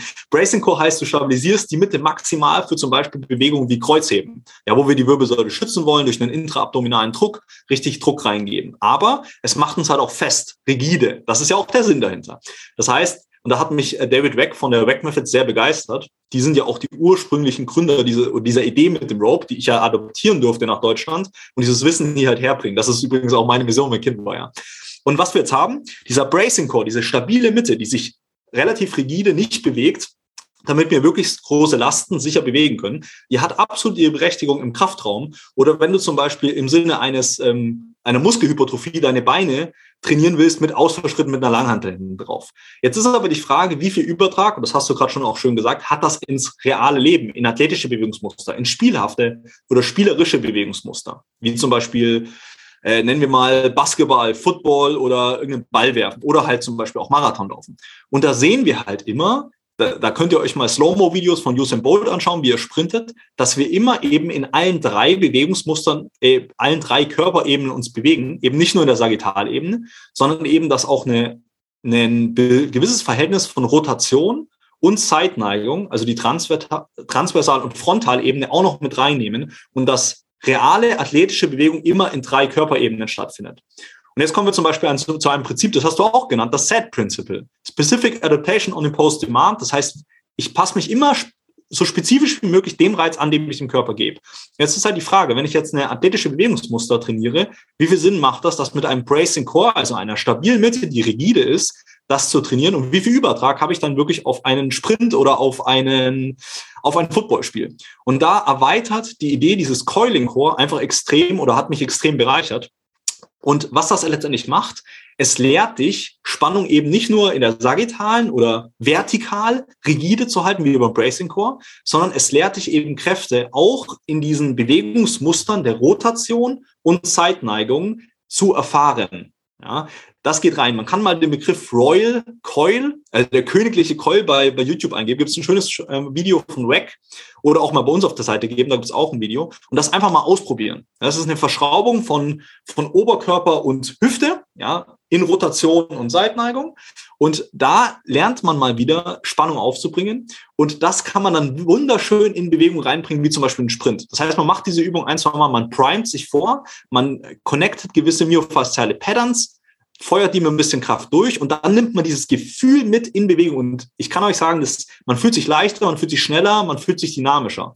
Das heißt, das ist echt der Bracing Core und der Coiling Core. Wie gesagt, schaut die Begriffe gerne nach. Die sind, da ist extrem viel Wissen auch da draußen. Die ergänzen sich eigentlich perfekt. Das eine für mich inzwischen, so würde ich das erklären, eher den Übertrag auf den Kraftraum, das andere mehr auf ja, athletische Bewegungsmuster, die halt immer in allen drei Dimensionen stattfinden. Und deswegen sollten wir auch uns sehr genau überlegen, wie spezifisch wir das trainieren können. Und selben Prinzipien gelten halt auch für das Rope. Ne, wir haben immer Bewegungen in allen drei Prinzipien, wie du auch gesagt hast, in allen drei Bewegungsebenen, wie du auch gesagt hast, die ergänzen sich, die sind halt da, die sehen wir, die können wir beobachten und die brauchen wir eben. Wir brauchen diese Rotation, um nach vorne diesen Drive zu generieren, die Energie nach vorne zu bringen, um zu rennen, zu werfen, zu springen. Und ja, einfach mal machen, ausprobieren, euch eure eigene Meinung bilden. Mich hat es extrem bereichert. So spannend. Ähm, und ich bin eher der Überzeugung oder der Ansicht, dass äh, ganz, ganz viele Verletzungen dadurch entstehen, dass wir die falschen Strategien anwenden. Wir haben die irgendwo gelernt und wenden die halt falsch an. Also ich kann zwei, drei Beispiele bringen. Eines für ein Alltagsbeispiel könnte sein, wir haben diesen neutralen Stand gelernt, äh, der ähm, Sinn ergibt, was ich gesagt habe, okay, spann dich an, steh schön fest. Dann machen wir das aber ständig. Ständig machen wir diese aufrechte, stabile, feste Haltung. Und dann sind wir aber irgendwann kaputt oder also wir sind übersäuert irgendwie, weil wir zu viel Spannung haben. Wir haben zu viel Grundspannung. Ne? Also wir haben die Strategie, die stabilisationsmäßig Sinn ergibt, um uns mal aufzurichten, wieder zu oft angewendet und haben dann eigentlich die Balance wieder nicht gefunden, weil wir vielleicht oft leichter, neutraler, le weicher stehen sollten.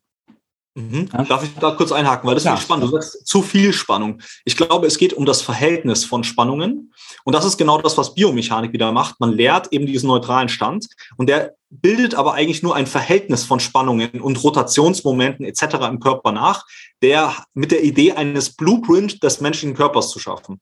Ähm, aber wie du sagst, das verändert sich natürlich in Bewegung. Das heißt, es geht auch darum, diese Kaskade an Bewegung durch die einzelnen Gelenke, aber mit ihren verschiedenen Verhältnissen von Rotationsbewegungen, von Torque, also Drehmomentbewegungen in einen Rhythmus zu bringen. Und der ist halt extrem komplex. Da können wir zum Beispiel mit dem Rope echt relativ spezifisch, so spezifisch, wie ich es bei keinem anderen Tool bis jetzt gelernt habe, gewisse Bewegungsmuster nachahmen. Und deswegen ist das zum Beispiel auch so spannend. Also ich glaube, es geht wirklich um das Verhältnis der Spannungen vor allem, so im, im tieferen Schritt. Ne? Erstmal zu viel, zu wenig Spannung, das ist ja auch dein Grundsatz. Erstmal lernen, Muskel kann ultimativ auch nur anspannen, entspannen. Das sind halt wieder diese Gegensätze, dieser Dualismus.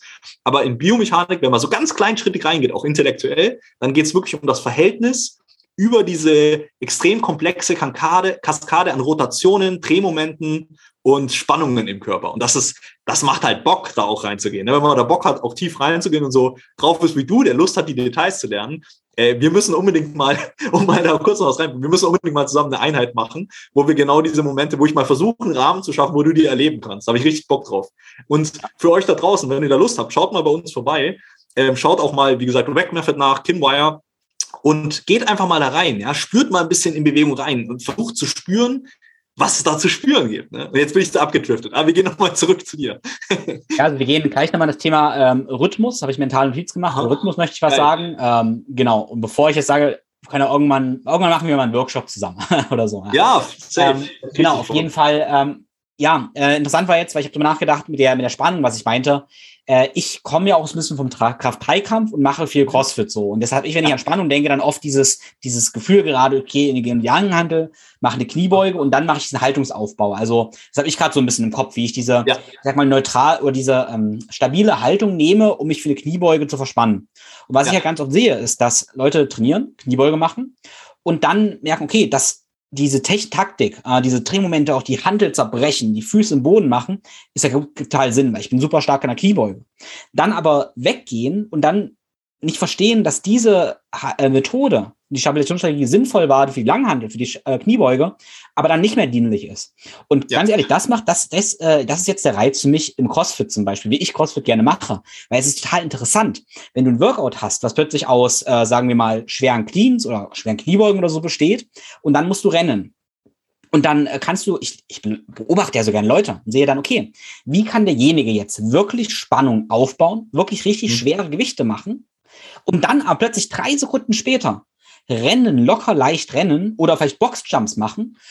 Ähm, oder ja, und wie kann, oder sagen wir noch, noch viel cooler, ganz spannend auch. Ähm, sagen wir mal, ich mache schwere Langhandel-Cleans, richtig schwere Squat-Cleans, muss super stabil sein. Und danach mache ich Wallballs. Könnte man sagen, okay, cool, beides mit so einem Ball, so ein Clean äh, und eine Kniebeuge. Das eine aber eigentlich mit keinem wirklichen Gewicht, mit einem Wallball und das andere mit einem super schweren Langhandel. Gleiche Bewegung und ich brauche eine vollkommen andere Strategie. Und dann kann man beobachten, wer ist ein guter Beweger. Wer schafft es, wenn er die Wallballs macht, bei jedem Mal sich total zu entspannen, so wenig Kraft wie möglich zu brauchen. Das heißt, effizient zu sein. Effizient heißt für mich, so wenig Kraft wie möglich zu brauchen. Ja. Aber es danach natürlich wieder schafft, sofort umzuswitchen und effizient heißt dann nämlich so viel Stabilität wie möglich zu haben, äh, wie nötig zu haben und die schwere Langhand wieder zu bewegen. Und dieser dieser Total. Wechsel ist so der Wandel zwischen den Extremen. Es sind immer wieder Leute, die machen dann Wallballs oder rennen halt los und haben dann immer noch diese steife Strategie, können sich nicht erholen, übersäuern total und sind dann fix und fertig. Oder ich habe Leute, die rennen, gehen an eine Langhantel haben, und sagen danach, oh, ich habe Rückenschmerzen, weil sie nicht schnell genug zwischen, der, zwischen dem Coiling-Core, wie du so schön genannt hast, und dem Bracing-Core wechseln können. Weil beide Strategien sind wichtig. Und es ist halt total krass, äh, total schwierig. Ähm, also eigentlich super einfach, aber für uns als Erwachsene ist es oft schwer, äh, diese Strategien zu differenzieren und in einem Workout, während ich auch noch erschöpft bin, äh, während ich auch noch ja, echt fix und fertig bin, da zu wechseln.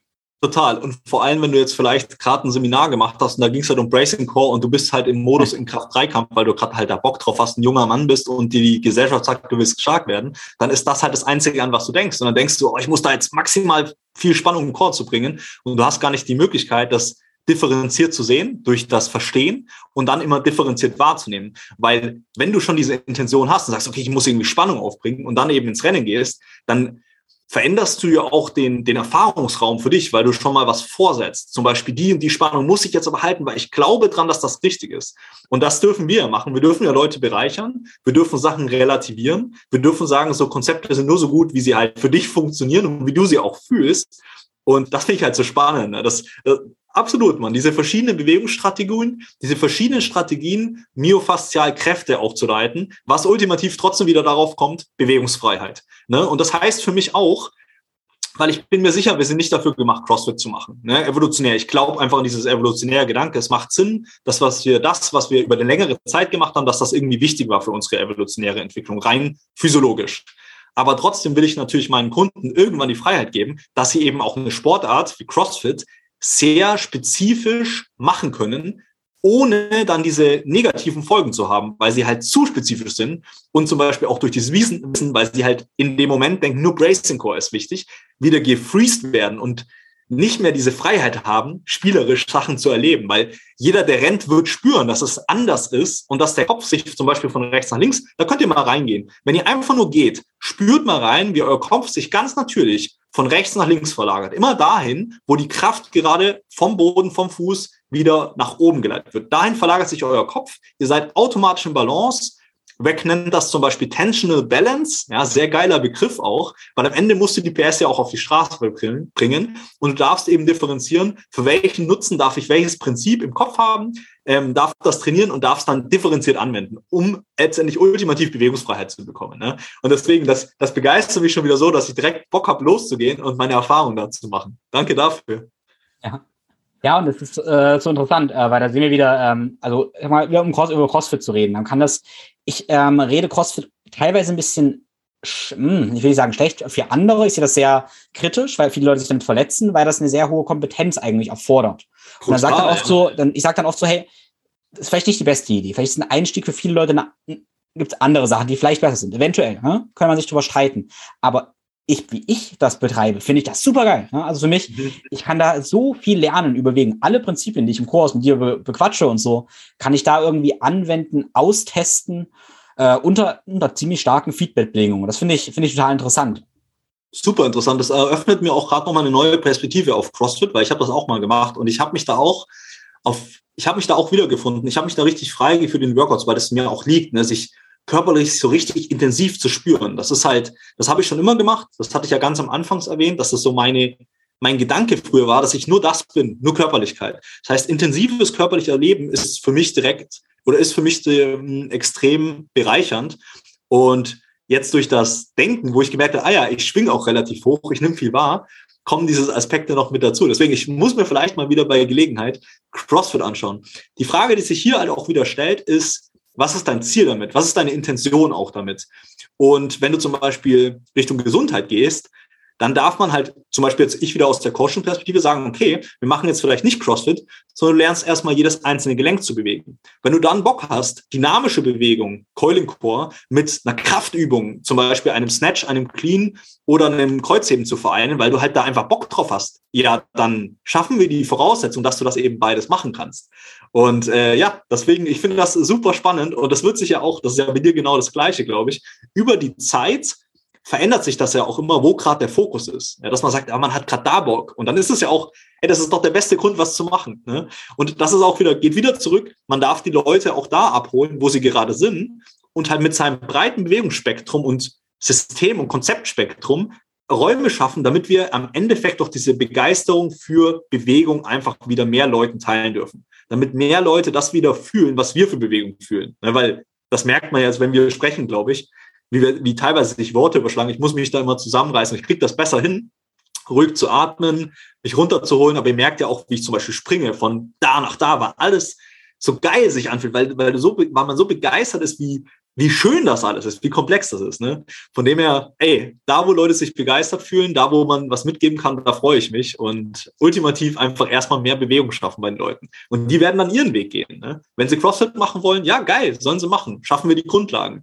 Wenn du, keine Ahnung, Tennis spielen willst, geil. Wenn du auf den Berg hochlaufen willst oder halt einfach nur im Alter keine Rückenschmerzen haben willst, geil. Und dafür darfst du halt zwei Sachen machen. Du darfst verstehen, was dahinter steckt und du darfst dieses Verständnis ich nenne es Intention, mit reinnehmen in Bewegung und selber praktizieren, weil das nun mal mandatory ist. Wir leben in einem physischen Körper. Wir müssen uns bewegen. Wenn wir uns nicht bewegen, können wir es irgendwann nicht mehr. Energieeffizienz. Ne? Und das, ja, ist einfach schön, mit dir zu quatschen. Ist, äh, ich will den Kreis eigentlich noch gar nicht schließen jetzt, aber das ist so schön, dass du das jetzt sagst, weil meine Idee ist ja, äh, dass wir, jeder soll seine Spielarten finden. Und das kann, hey, der eine, der im äh, Fitnessstudio gerne, gerne pumpt, Kraft- oder Kraft-3-Kampf macht, Gewichtheben macht oder halt Tennis spielt, alles perfekt. Und äh, meine Idee ist halt, was ist der gemeinsame Nenner von allen? Das ist irgendwie gute, effiziente Bewegung. Und es muss ich ehrlicherweise sagen, dass ich eigentlich ziemlich fast alles machen kann und verletze mich nicht dabei. Ich habe überall Spaß und verletzt mich nicht dabei. Und dann denke ich so, okay, warum? Also warum, das ich jetzt total komisch, aber warum kann ich eigentlich so viele verschiedene Dinge? Warum kann ich einen Marathon laufen, ohne dass ich mich dabei verletze? Habe ich gemacht. Ich bin schon Bergmarathon gelaufen, ohne Probleme. Ja, ähm, ich kann aber auch Yoga machen, ich kann Crossfit machen, ich kann alles wirklich machen, ohne mich wirklich zu verletzen. Man muss sagen, ich mache manchmal dann wirklich dumme Sachen und dann belaste ich mich. Das bin wieder ich so ein bisschen, aber das passiert, wenn man wirklich dumme Sachen macht. Ja, und ähm, aber das ist halt Bewegungskompetenz mit der Idee, wenn wir die Grundlagen von der Bewegung verstanden haben, dann können wir überall spielen. Und da sind wir wieder bei dem, bei der Ido-Idee eigentlich. Ne?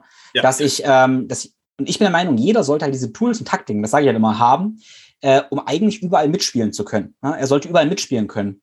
Und ähm, ich glaube, wenn wir diese Grundlage, die können wir uns erarbeiten, sollten wir uns erarbeiten, das ist ein bisschen Arbeit vielleicht erstmal. Und wenn wir die aber haben, können wir die einfach täglich nutzen. Beispielsweise erhalten mit der Mobilitätsroutine. Also ich würde sagen, rein theoretisch denke ich, wir brauchen das gar nicht mehr. Wenn wir uns einfach artgerecht den ganzen Tag bewegen, brauchen wir auch keine Mobilitätsroutine mehr. Ja. Da wir das aber safe nicht machen, weil wir in dieser Welt leben, wo wir am Rechner Zeit verbringen, wo wir, wo wir einfach in der, weil wir nicht in der Natur einfach nur leben. Ne? Also 99% der Leute machen das halt nicht. Deshalb müssen wir das supplementieren, eventuell mit irgendeiner Form von Bewegungsroutine.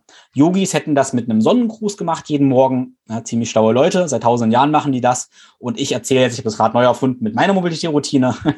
habe ich selbstständig nicht. Ähm, genau, aber das ist letztendlich äh, die Idee. Die Grundlage schaffen. Und da vielleicht nochmal äh, äh, Kelly Starrett zu ähm, zitieren. Der sagt, in den Ready State zu gehen. Er hat, früher hieß es ja Mobility Board.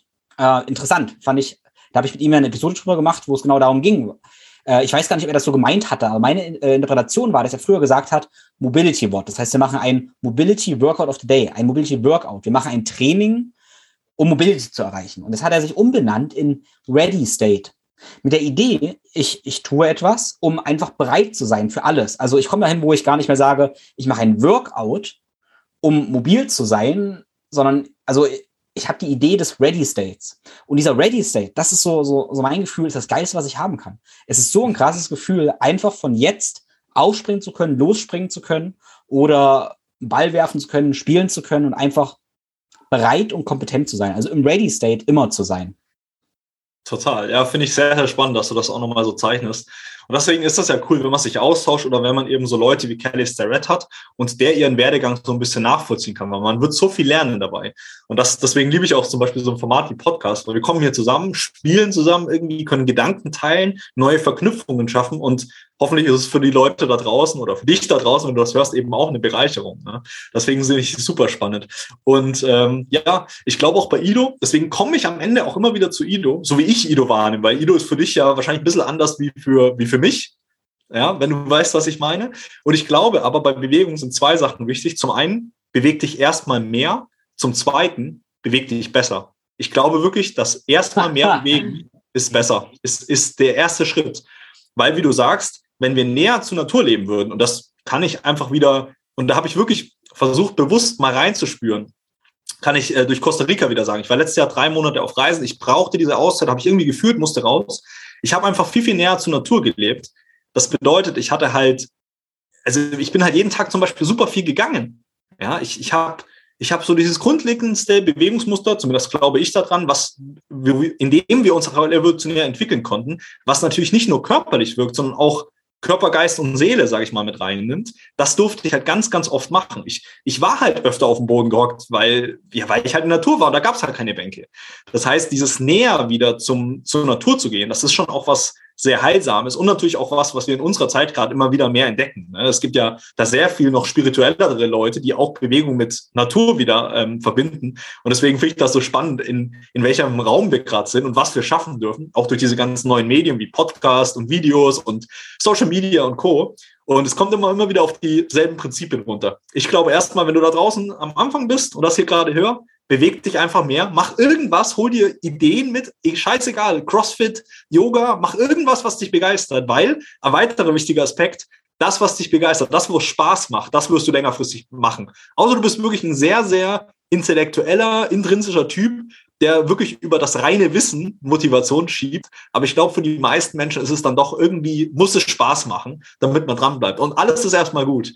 Und dann darfst du auch in dieser Entwicklung vertrauen, dass es gut ist. Und ich habe zum Beispiel äh, aus meiner, meiner Sicht, ich habe meinen Pumpen, ja, mit dem ich angefangen habe, Krafttraining, warum auch immer ich das gemacht habe, ne, mit der ganzen Prägung dieser Welt, ich habe es ein bisschen verteufelt, kurz danach. Und inzwischen sehe ich es einfach nur als Teil dieses ganzen Prozesses zu dem, wo ich jetzt bin. Ja, und das dürfen andere bewerten, ob das gut, schlecht oder was auch immer ist. Ich feiere es halt. Und das war aber ein wichtiger Schritt für mich, dass ich jetzt das wieder differenzieren darf. Dass ich, wie du vorhin auch schon gesagt hast, sagen darf, hey, Pumpen Muskelaufbau ist cool. Damit habe ich erstmal gecheckt, okay, wenn ich den Bizeps so und so bewege, dann brennt der halt. Und das ist halt der erste Teil wieder von Körperwahrnehmung. Ne? Und dann darf man das natürlich differenzieren und tiefer reingehen mit Cars, mit diesen ganzen Sachen, die es da gibt. Ähm, am Ende macht mehr, dann schaut euch ein bisschen was von vernünftigen Leuten an, lernt was dazu und macht es präziser, effizienter. Ja? Und das ist halt einfach, das begeistert mich jetzt seit so vielen Jahren und hört nicht auf, mich zu begeistern. Geht ja dir genauso. Und ich finde es halt schön, wenn wir da andere Leute im ultimativen Fall eigentlich nur inspirieren können, sich erstmal mehr zu bewegen. Das ist total spannend. Das, ähm, ich möchte das gar nicht, ob ich das weiter ausführen und nochmal einmal wieder wiederholen, weil du hast gesagt, bewegt euch mehr und dann bewegt euch besser. Und das möchte ich gerne so stehen lassen, mal drüber nachdenken lassen, weil tatsächlich, ich habe Functional Movement Screen auch gelernt von Eberhard Schlömmer und da ist die Grundaussage, beweg dich zuerst gut und dann beweg dich viel. Also genau das Gegenteil ist die Grundaussage von Functional Movement Screen und beides hat seinen Kontext, seine Berechtigung. Das ist interessant. Total. Genau, und eine, was ich ganz kurz anschneiden möchte, tatsächlich ähm, ist auch, ähm, wir reden jetzt immer über Bewegung und da geht es um, ja, oft auch sich, sich besser zu bewegen. Und man kann auch eine andere Perspektive haben, was Krafttraining angeht. Und das ist diese Muskelperspektive, die ich auch ganz viel aufsetze, weil ich liebe tatsächlich auch ähm, diese, diese biomechanische Brille, Longevity, diese Geschichten. Was macht Kraft, Muskeln mit meinem Hormonsystem. Und ich weiß zum Beispiel, nach Krafttraining werden die Wachstumshormone ausgeschüttet und ich fühle mich einfach so krass. Also ich habe, wenn ich mal wirklich meine Muskeln stark angestrengt habe und die zum Wachstum gebracht habe, dann habe ich einen Hormoncocktail, den ich unglaublich finde.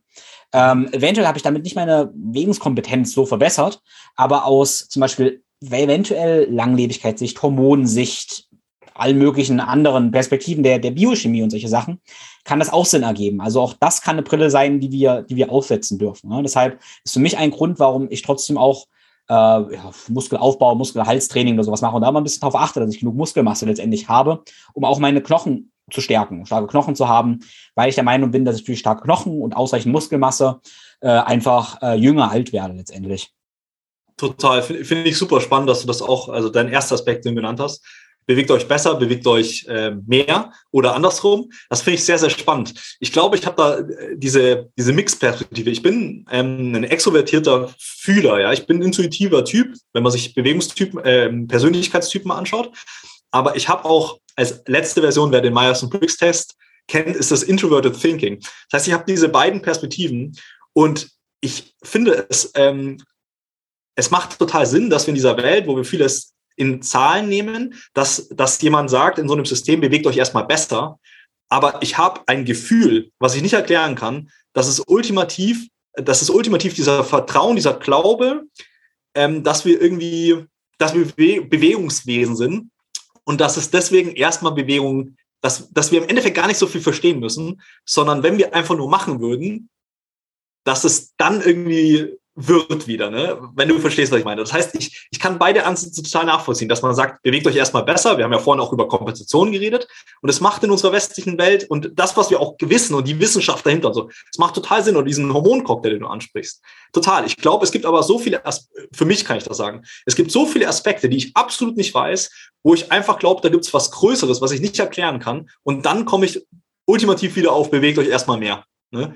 Ähm, ich glaube aber, dass wir mit dem Ansatz bewegt euch erstmal besser, gerade im Coaching, das muss man auch sehen, das ist ja ein Kontext. Wir denken, wir müssen Leute coachen, weil die es nicht mehr selber können dann nehme ich ihnen ja direkt schon die Kompetenz. Und es ist aber irgendwie so. Es, ist, es ist eine Wahrheit, die so, die so hin und her war, weil ich kann beide Seiten nachvollziehen. Ne? Deswegen, ich, ich finde das super spannend. Am Ende, ähm, weiterer Aspekt, den ich hier kurz reinbringen will, ein Satz von Strong and Flex, mit denen ich auch zusammenarbeiten durfte die letzten Jahre, sehr, sehr spannend, weil die auch seit 30 Jahren halt in dem Bewegungskontext sind und halt Aerobic-Kurse früher gemacht haben. Und das ist witzig, weil das äh, hier auch gut reinpasst. Die sagen, über Bewegung wird viel zu viel geredet, viel zu wenig gemacht.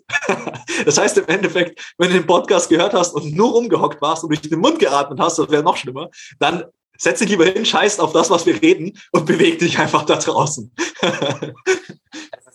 Weil, ja, ja, die beiden, ich weiß nicht, die beiden ist jetzt mal in der FIBO getroffen, aber ich denke, ich hatte die FIBO, ich immer wieder Lust drauf. Ich hoffe mal, dieses Jahr findet wieder FIBO statt, finde ich immer lustig ähm, ja, wieder mal ein Netzwerktreffen zu machen.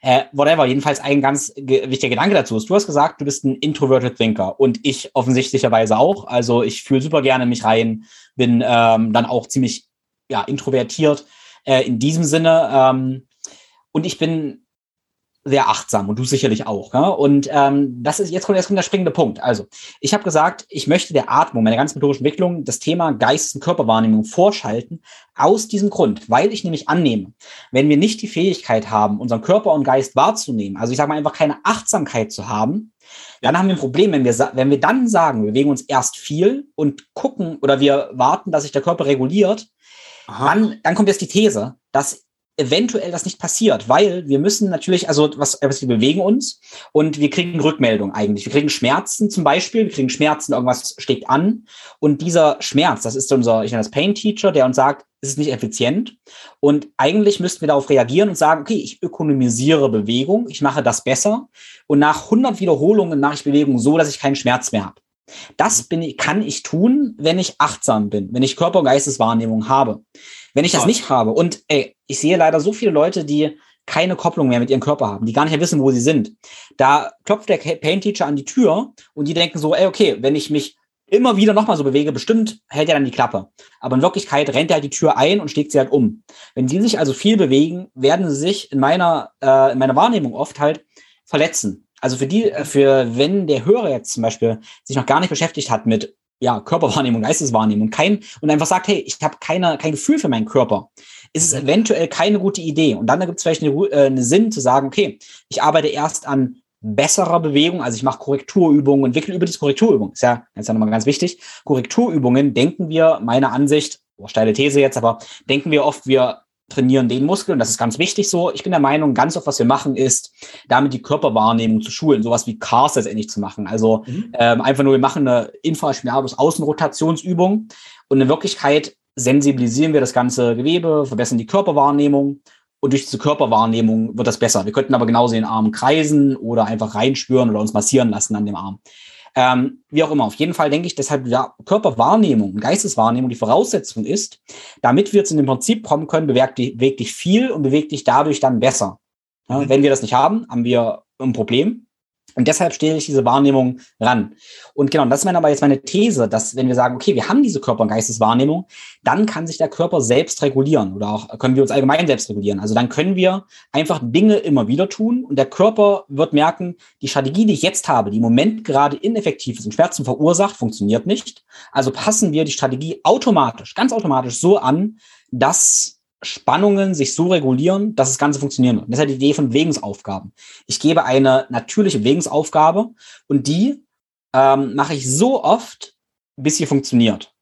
Und das sollten wir als Menschen eigentlich können, wenn wir eine akzeptable Körperwahrnehmung haben und uns halt selbst regulieren können und die richtige Bewegungsaufgabe stellen. Also die richtige, richtige Frage stellen oder in meinen Worten zu sprechen, die ich oft gesagt habe, die richtigen Signale senden, an die der Körper sich anpassen darf.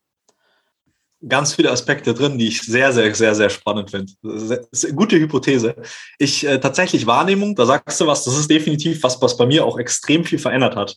Dass man durch Meditation in meinem Fall, dass du einfach lernst, Sachen wirklich wahrzunehmen, wie sie sind und nicht direkt, wie du sie interpretierst oder was, sondern einfach nur die, die rohen Informationen wieder mal wahrnimmst und aus dieser auch Neutralstellung oder Nullstellung wieder überhaupt einen Raum schaffst, neu zu erleben, weil unser Kopf oder unser Gehirn ist ja auch darauf ausgerichtet, dass wir sehr effizient Sachen einordnen, um möglichst halt naja, wenn ich, ein ganz einfaches Beispiel, wenn ich jetzt die ganze Zeit alles neu wahrnehmen würde, dann komme ich halt nicht von A nach B, dann komme ich halt nicht von meiner Haustür aus zu meiner Arbeit, weil ich die ganze Zeit wie so ein Kind staunend irgendwie vor so einer Blume sitze.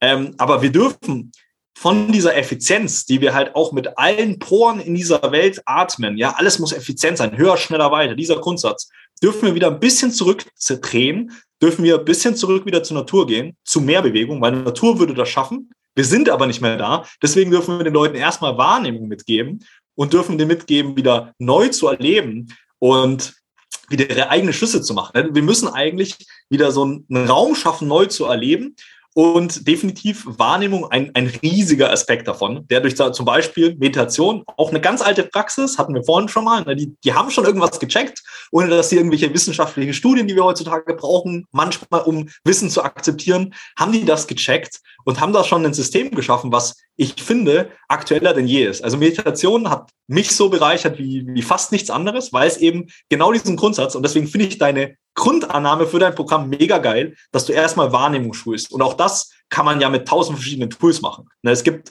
Feldenkreis, wo du am Boden liegst, sagst du mal, und ganz spezifisch reinhörst, oder du machst halt Cars oder du lernst halt Kreuzheben. Und alles unter diesem Aspekt der Wahrnehmung ist eigentlich das Gleiche, ne? nur anders gedacht und mit anderen Bewegungsparametern. Mehr Spannung, mehr Bewegung, mehr was auch immer. Ne? Deswegen, ich bin da voll bei dir. Gute Hypothese. Ja. Interessant. Wir haben, du hast auch schon jetzt über das Thema äh, ja, Wiederholung und mehr gesprochen. Und das ist ein Ding, was mich oft äh, ja wahnsinnig macht, wenn Leute sich immer so gucken mich dann fragend an. Ich habe es doch schon dreimal gemacht, es geht immer noch nicht. Was soll ich besser machen? Sag mal, hey, mach's nochmal, nochmal, nach zehn Wiederholungen und jetzt und jetzt. Sage, wir müssen mehr wiederholen. Das ist so spannend, weil wenn wir überlegen, äh, ein Kind, ein Baby, also wenn das oder wenn irgendwann, wenn das laufen möchte, dann steht es auf, fällt hin. Das macht es nicht dreimal und hört dann auf, weil es keine Lust mehr hat. Es macht es halt hundert oder tausendmal. Ich weiß es nicht genau, aber es macht es so so oft. Und wir müssen nicht nur das. Also zum Beispiel, wenn ein Kind macht irgendwas Blödes noch und wir schimpfen mit ihm, sagen, mach's nicht nochmal. Es macht es nochmal und nochmal und nochmal. Nach hundertmal hat es vielleicht irgendwo verstanden.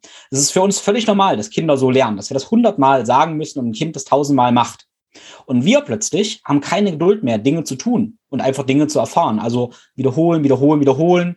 Und vor allem jetzt, und zu akzeptieren, dass wir mit jeder Wiederholung was lernen. Also wenn ich eine Bewegung, ja, 100, für mich, vielleicht noch ein, ein Beispiel, war so, ähm, vor vielen, vielen Jahren, äh, nee, so lange noch nicht, ja, vielleicht sechs, sieben Jahre, hatte ich halt vom Bankdrücken sehr, sehr starke ähm, ja, Schulterschmerzen endlich gehabt. Und mein Physio, der Mark, hat damals ähm, gesagt, hey, mach mal Armkreisen, mach aber mal 1000 Stück. Ich glaube, er hat, nee, ich glaube, er hat 200 gesagt, aber ich habe verstanden, mach mal 1000. Ich habe mal 1000 gemacht, habe dabei Hörbuch gehört und habe halt 1000 Armkreisen rückwärts gemacht. Ne? und hatte halt die Einstellung, okay, ich, ich warte mal, was passiert. Was ist passiert? Irgendwann ist mein ganzer Körper reguliert. Mein Körper hat, nach 100 hat er gesagt so, boah, es ist todesanstrengend, todesanstrengend. Und dann hätte ich, hätte ich aufhören können, sagen können, so einem Physio, hey, du, das ist so anstrengend, das bringt nichts, das geht nicht. Ne? Es ist zu anstrengend. Nee, was ich gemacht habe, war, dass ich wusste, hey, mein Körper wird schon Lösungen finden. Also ich habe nicht 100 gemacht, sondern 1000. Ne? Einfach halbe Stunde lang. Einfach halbe Stunde lang. Ich habe, glaube ich, auch nicht mitgezählt, einfach auf dem Sportplatz, Armkreis rückwärts gemacht. Ähm, und der Körper merkt irgendwann nach 300 Wiederholungen, ja, ich, entweder ich sterbe jetzt oder ich löse die Spannung. Und der Körper ist so cool, dass er irgendwann dann sagt, ja, okay, dann finde ich eine Strategie, löse die Spannung in der Brust und in der Schulter und mache das ganze Gewebe weich. Also mein Körper hat eine Lösung gefunden.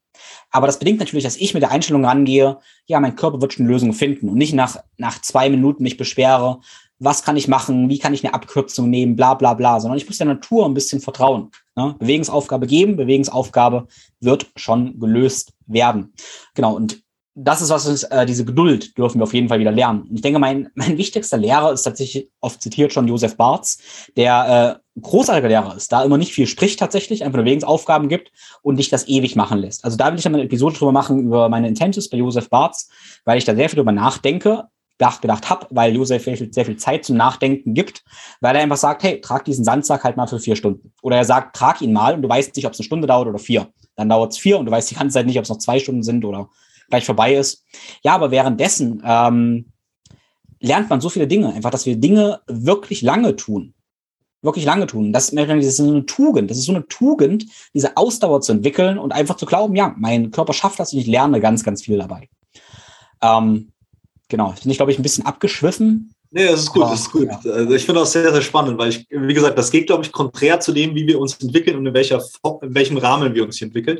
Diese Idee, dass man einfach wieder macht und eben nicht direkt weiß, das ist der effizienteste Weg überhaupt oder an das Ziel muss ich oder auch diese Sache mit Kompetenzen, ne? das geht ja auch viel um Status in unserer Welt.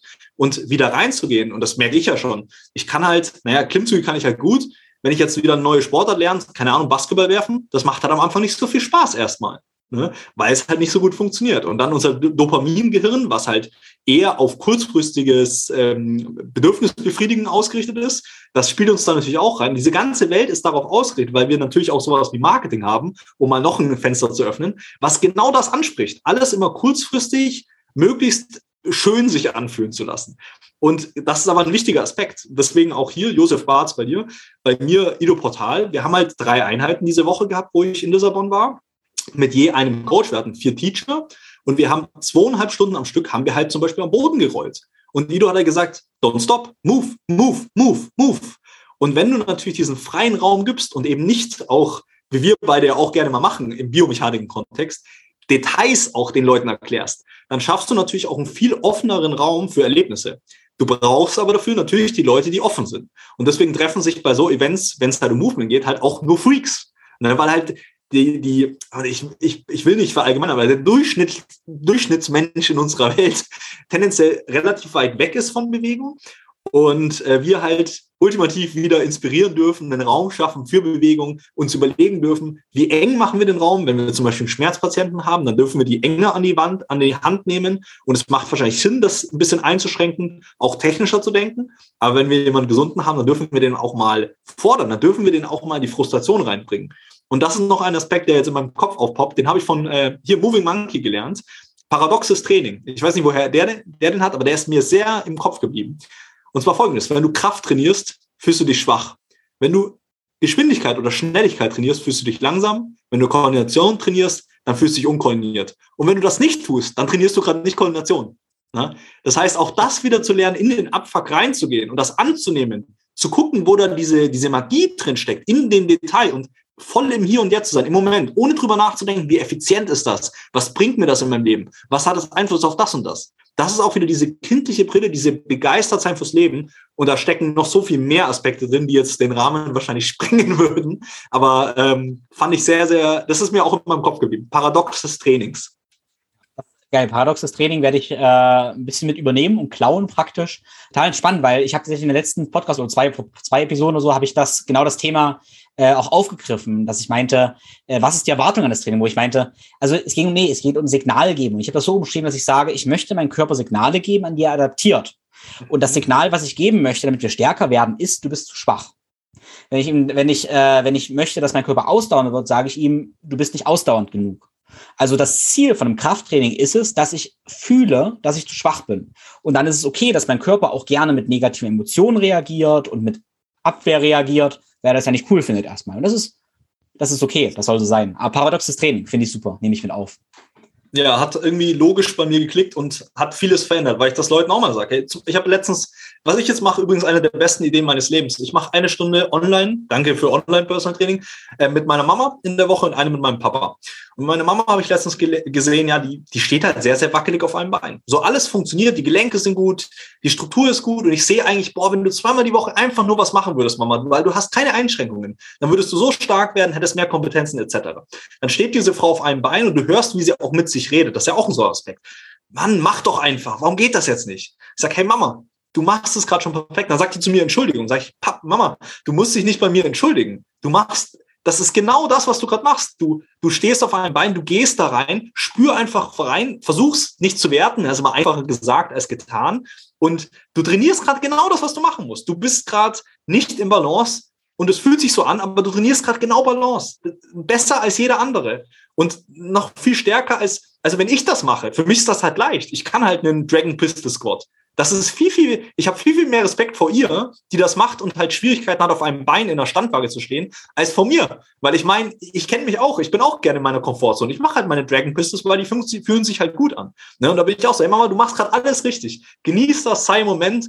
Und ich, ich finde das so stark, dass die Leute dann das auch machen. Sag, hey, das, das darf frustrierend sein. Das, das ist Teil des Ganzen. Das ist halt, Leben ist halt beides ist halt, ist halt schwarz-weiß, ist halt, äh, keine Ahnung was, schön und, und nicht so schön, ne? Und alles das ist aber halt dieses, dieses komplette Spektrum an Leben oder auch Bewegung, was ja viel Leben ist. Das glaube ich, auch vom Moschee Feldenkreis. Leben ist Bewegung, Bewegung ist Leben. Ja, also auch so viel ein Satz, wo so viel drinsteckt. Und ja, am Ende, hey, geht da rein, bewegt euch. Wenn es sich nicht so geil anfühlt, hört nicht auf, holt euch ein paar Tipps, geht irgendwie zu Coaches, lasst euch ein bisschen inspirieren und seid sicher, egal was ihr denkt zu wissen, es ist wahrscheinlich nicht, ihr wisst es wahrscheinlich nicht, ihr glaubt wahrscheinlich nur dran in dem Moment. Und das ist auch gut so. Deswegen sind wir alle hier, können kommunizieren, können hoffentlich Leute inspirieren und ich, ey, ich habe ich habe echt äh, schon so viele geile Aspekte wieder mitgebracht, wo ich, die ich Lust habe, mit reinzunehmen und Leuten wieder zu geben. Mega, mega cool, Mann. Sehr, sehr geil. Auf jeden Fall. Ja, ähm, hm. Ja, von witzig. Äh, ich wollte immer jetzt gerade sagen, dass ich ähm, im Kurs auch äh, Lektionen von, also Feldenkreis-Lektionen mit eingebunden habe, direkt als ja. Audios. Und während ich nach links gucke, sehe ich das Buch von Moschee Feldenkreis. Äh, Bewusstheit durch Bewegung. Ja. Äh, totaler Zufall, dass ich wirklich nach links gucke und jetzt bin ich ganz Buch von Feldenkreis hier. Ähm, äh, witzig. Und dann auch noch ähm, ja, Buch über Spiel. Gut, bevor ich alles kaputt mache. Ähm, ja, noch ein Gedanke. Wir sind natürlich jetzt total äh, nerdig mehr oder weniger geworden. Ähm, und das war auch so ein bisschen unsere Intention dieser Episode. Äh, und erreicht damit, also wer bis jetzt dran geblieben ist, der ist wahrscheinlich schon ziemlich weit in dieser Bewegungswelt drin. Ähm, und wichtig ist mir aber, das ist aus Marketing-Sicht natürlich eine Katastrophe, dass wir einerseits jetzt so Leute schon lange verloren haben, die wir eigentlich erreichen sollten. aber eigentlich sage ich jetzt ja, meine Intention ist eigentlich gar nicht, ähm, die Movement-Leute zu erreichen, Genauso wenig wie die Biohacker. Mein anderes Ding, was ich will rede, ist ja dieses Biohacking-Geschichtenzeug. Aber ganz ehrlich, die Biohacker interessieren mich, ich sag mal, als Zielgruppe, mh, hm, klingt blöd, aber genauso wenig wie die Movement-Leute, weil die beiden Gruppen, die machen da schon super viel. Die Biohacker sind schon ziemlich weit, die Movement-Leute sind auch schon ziemlich weit. Ja? Den kann ich ganz viel erklären natürlich, aber ich finde es viel interessanter, dass ähm, die Movement-Welt oder ich diese Movement-Brille und die Biohacking-Brille das sind so Tools von, von irgendeiner Spitze. Und das, da kann jeder so dolle profitieren. Das finde ich so großartig und toll. Also ich habe ganz viel Freude daran.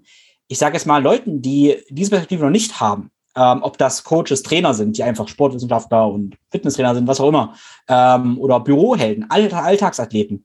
Ich finde es total spannend, die eigentlich damit zu, zu bereichern. Wahrscheinlich haben wir das nicht geschafft. Ähm, wie gesagt, weil wir Rest schon weggestoßen haben, aber das ist auch nicht ganz so schlimm. Ähm, genau, aber das finde ich tatsächlich so, so spannend. Ich möchte gar nicht so den, die Movement-Leuten noch mehr zeigen, sondern eher den, den anderen diese, diese bereichernde Perspektive zeigen. Und deshalb möchte ich auch nochmal anmerken, dass praktisch mein, mein Kurs, ähm, hoffe ich mal, eigentlich genau auch jeden da abholt, wo er gerade ist. Ja? Und ich nicht absolute Raketenwissenschaft da hantiere, sondern äh, probiere ganz empathisch und ähm, ja, achtsam praktisch, ja, jeden dort den Einstieg zu geben, ja, wo er gerade ist. Das ist mir jetzt mal so, so aufgefallen und, und bewusst geworden, ja. Weil ich meine, du fährst jetzt gleich zu, zu Manolo praktisch und ja, wenn wir drei reden würden, dann geht's ja in die totale Raketenwissenschaft. Ne? Und ähm, genau, aber ich denke, wir können alle mit Leuten arbeiten, die, die ganz woanders stehen, ja, und die total bereichern. Total. Und äh, wir haben ja das, ich habe dir das, also ich habe Tim das im Vorhinein gesagt, dass ich gerade so ein bisschen in kreativen Phase ist, hatte viel Input. Und dadurch haben wir genau das gesagt. Wir haben jetzt nicht wahrscheinlich die breite Masse angesprochen, absolut nicht aber wir haben auch wieder Raum facilitiert, um diese Gedanken, diese ganzen Verknüpfungen und quer hin und her geschossen überhaupt erst möglich zu machen. Und das ist wahrscheinlich auch Teil der Entwicklung, wo wir irgendwie unseren Senf dazugeben können. Am Ende werden wir gucken, wohin das führt. Und äh, war auf jeden Fall super bereichernd für mich. Und ich hoffe für euch da draußen auch. Ähm, vielleicht auch hier nochmal Werbung eine Sache. Wenn ihr da mehr lernen wollt, schaut gerne mal bei Kinwire vorbei oder bei mir auch privat bei Elias Brocker. Und was mir immer ganz wichtig ist, also einfach auf Instagram, Elias Brocker, ähm, schreibt gerne ich liebe das, äh, jetzt Feedback zu bekommen, Gedanken zu teilen.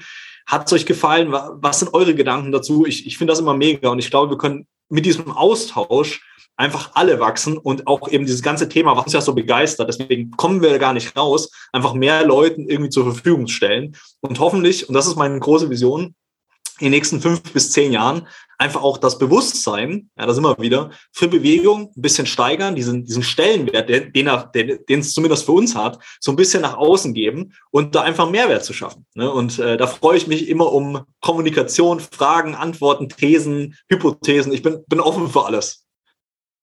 Wunderbar. Ich bin mir total dankbar und ich möchte deine Vision, die finde ich wunderbar, die teile ich auf jeden Fall so. Und würde dazu noch gerne ergänzen, dass ich halt de, der Meinung bin, dass wir durch Bewegung das gute Leben auch erfahren können. Also darum geht's mir eigentlich so ein bisschen. Bewegung ist total, total toll. Ist total, das ist, da können wir mit starten, das ist wichtig und so. Da geht's um uns. Aber mit guter Bewegung letztendlich können wir uns halt gut durch unser Leben bewegen. Also das sind alles Prinzipien, wenn wir Achtsamkeit, Meditation lernen, wie wir allgemein, wie wir verstehen und erfahren, wie wir damit auch eine bessere Welt kreieren. Also davon, davon bin ich überzeugt. Wenn wir uns besser bewegen, leben wir ein besseres Leben im Kollektiv, mit der Natur und so weiter und so fort. Das ist auch so ein bisschen meine Vision, diesen Einstiegspunkt vielleicht zu liefern und dann aber äh, ja für was Besseres Großes und Ganzes zu, zu sorgen. Genau. Und ähm, ich, ich habe das Seil letzten Sommer von dir auch bestellt, gekauft und ja, bin total begeistert. Äh, muss sagen, ich hab, äh, bin nach der ersten, ich bin da genau noch so euphorisch, aber mach's gar nicht mehr so oft. Äh, ein bisschen aus dem Grund, weil ich so viele Dinge habe und zum gewissen Maße viel davon gelernt habe schon, das so integrieren kann. Das ist das, das ist so spannend, äh, weil ich habe noch, noch nicht alles verstanden natürlich davon, aber ich habe es ziemlich verstanden, was ich damit verstehen kann und habe das so, so mitgenommen, integriert und ich bin gar nicht so traurig, dass ich es gar nicht mehr so oft mache. Mhm. Weil ich die Prinzipien, was mir das gelehrt hat, in meine anderen Dinge, die ich tue. Und ich kann einfach nicht alles tun, möchte ich auch nicht, das ist okay so. Alles hat eine Zeit. Ähm, und genau, und dadurch habe ich meine Lektion davon zum Teil auch schon gelernt. Und ich kann jedem ans Herz legen, aber genau, Kinwire mal anzuschauen, auch im YouTube-Kanal, da gibt es großartige Tutorials, auch ohne das Seil. Ich habe mir am Anfang in meinem Video, was du für mich gemacht hast, für meinen Online-Kurs, machst du es mit einem Handtuch. Ich habe mir am Anfang das mit dem Kletterseil praktisch gemacht. Ging auch großartig. Also absolut. Geht auch alles so. Also Hörer, checkt das auf jeden Fall aus. Folgt Elias und Kinwire. Großartige Sache. Und puh, ja. Zeit Hast du noch, hast du noch zum Abschluss was zu sagen? Ah nee, wir schicken das einfach mal raus, gucken, ob diese Episode auch in, den, in der iCloud verschwindet oder ob wir die auf die Starte bringen. Und ja. äh, wenn es passiert, war es trotzdem ein schönes Gespräch. Und ja, wenn ihr, wie gesagt, irgendeine Frage habt oder so, dann immer her damit. Ich, ich freue mich da immer. Und ja, wir haben so viele Aspekte genannt. Ich glaube, hier mache ich mal Schluss und sage erstmal Danke. Ich bin auch sehr dankbar. War, war ein geiles Gespräch, Mann. Genau, danke. Ja, Chaos und Ordnung, zwei Sachen, die sich gegenseitig befeuern. Das war's mit dieser Episode. Ich hoffe, du bist dran geblieben und konntest einiges mitnehmen. Wenn du jetzt denkst, hey, das Ganze klingt ziemlich spannend, aber wie kannst du das Ganze praktisch erfahren? Dann habe ich natürlich meine Online-Kurse für dich gestaltet. Im Natural Mobility Flow Online-Kurs, der kleine Kurs, die Light-Version, bekommst du kompakt die Routinen, die dich letztendlich wieder dazu führen, dass du deine natürliche Bewegungsintelligenz wieder entdeckst.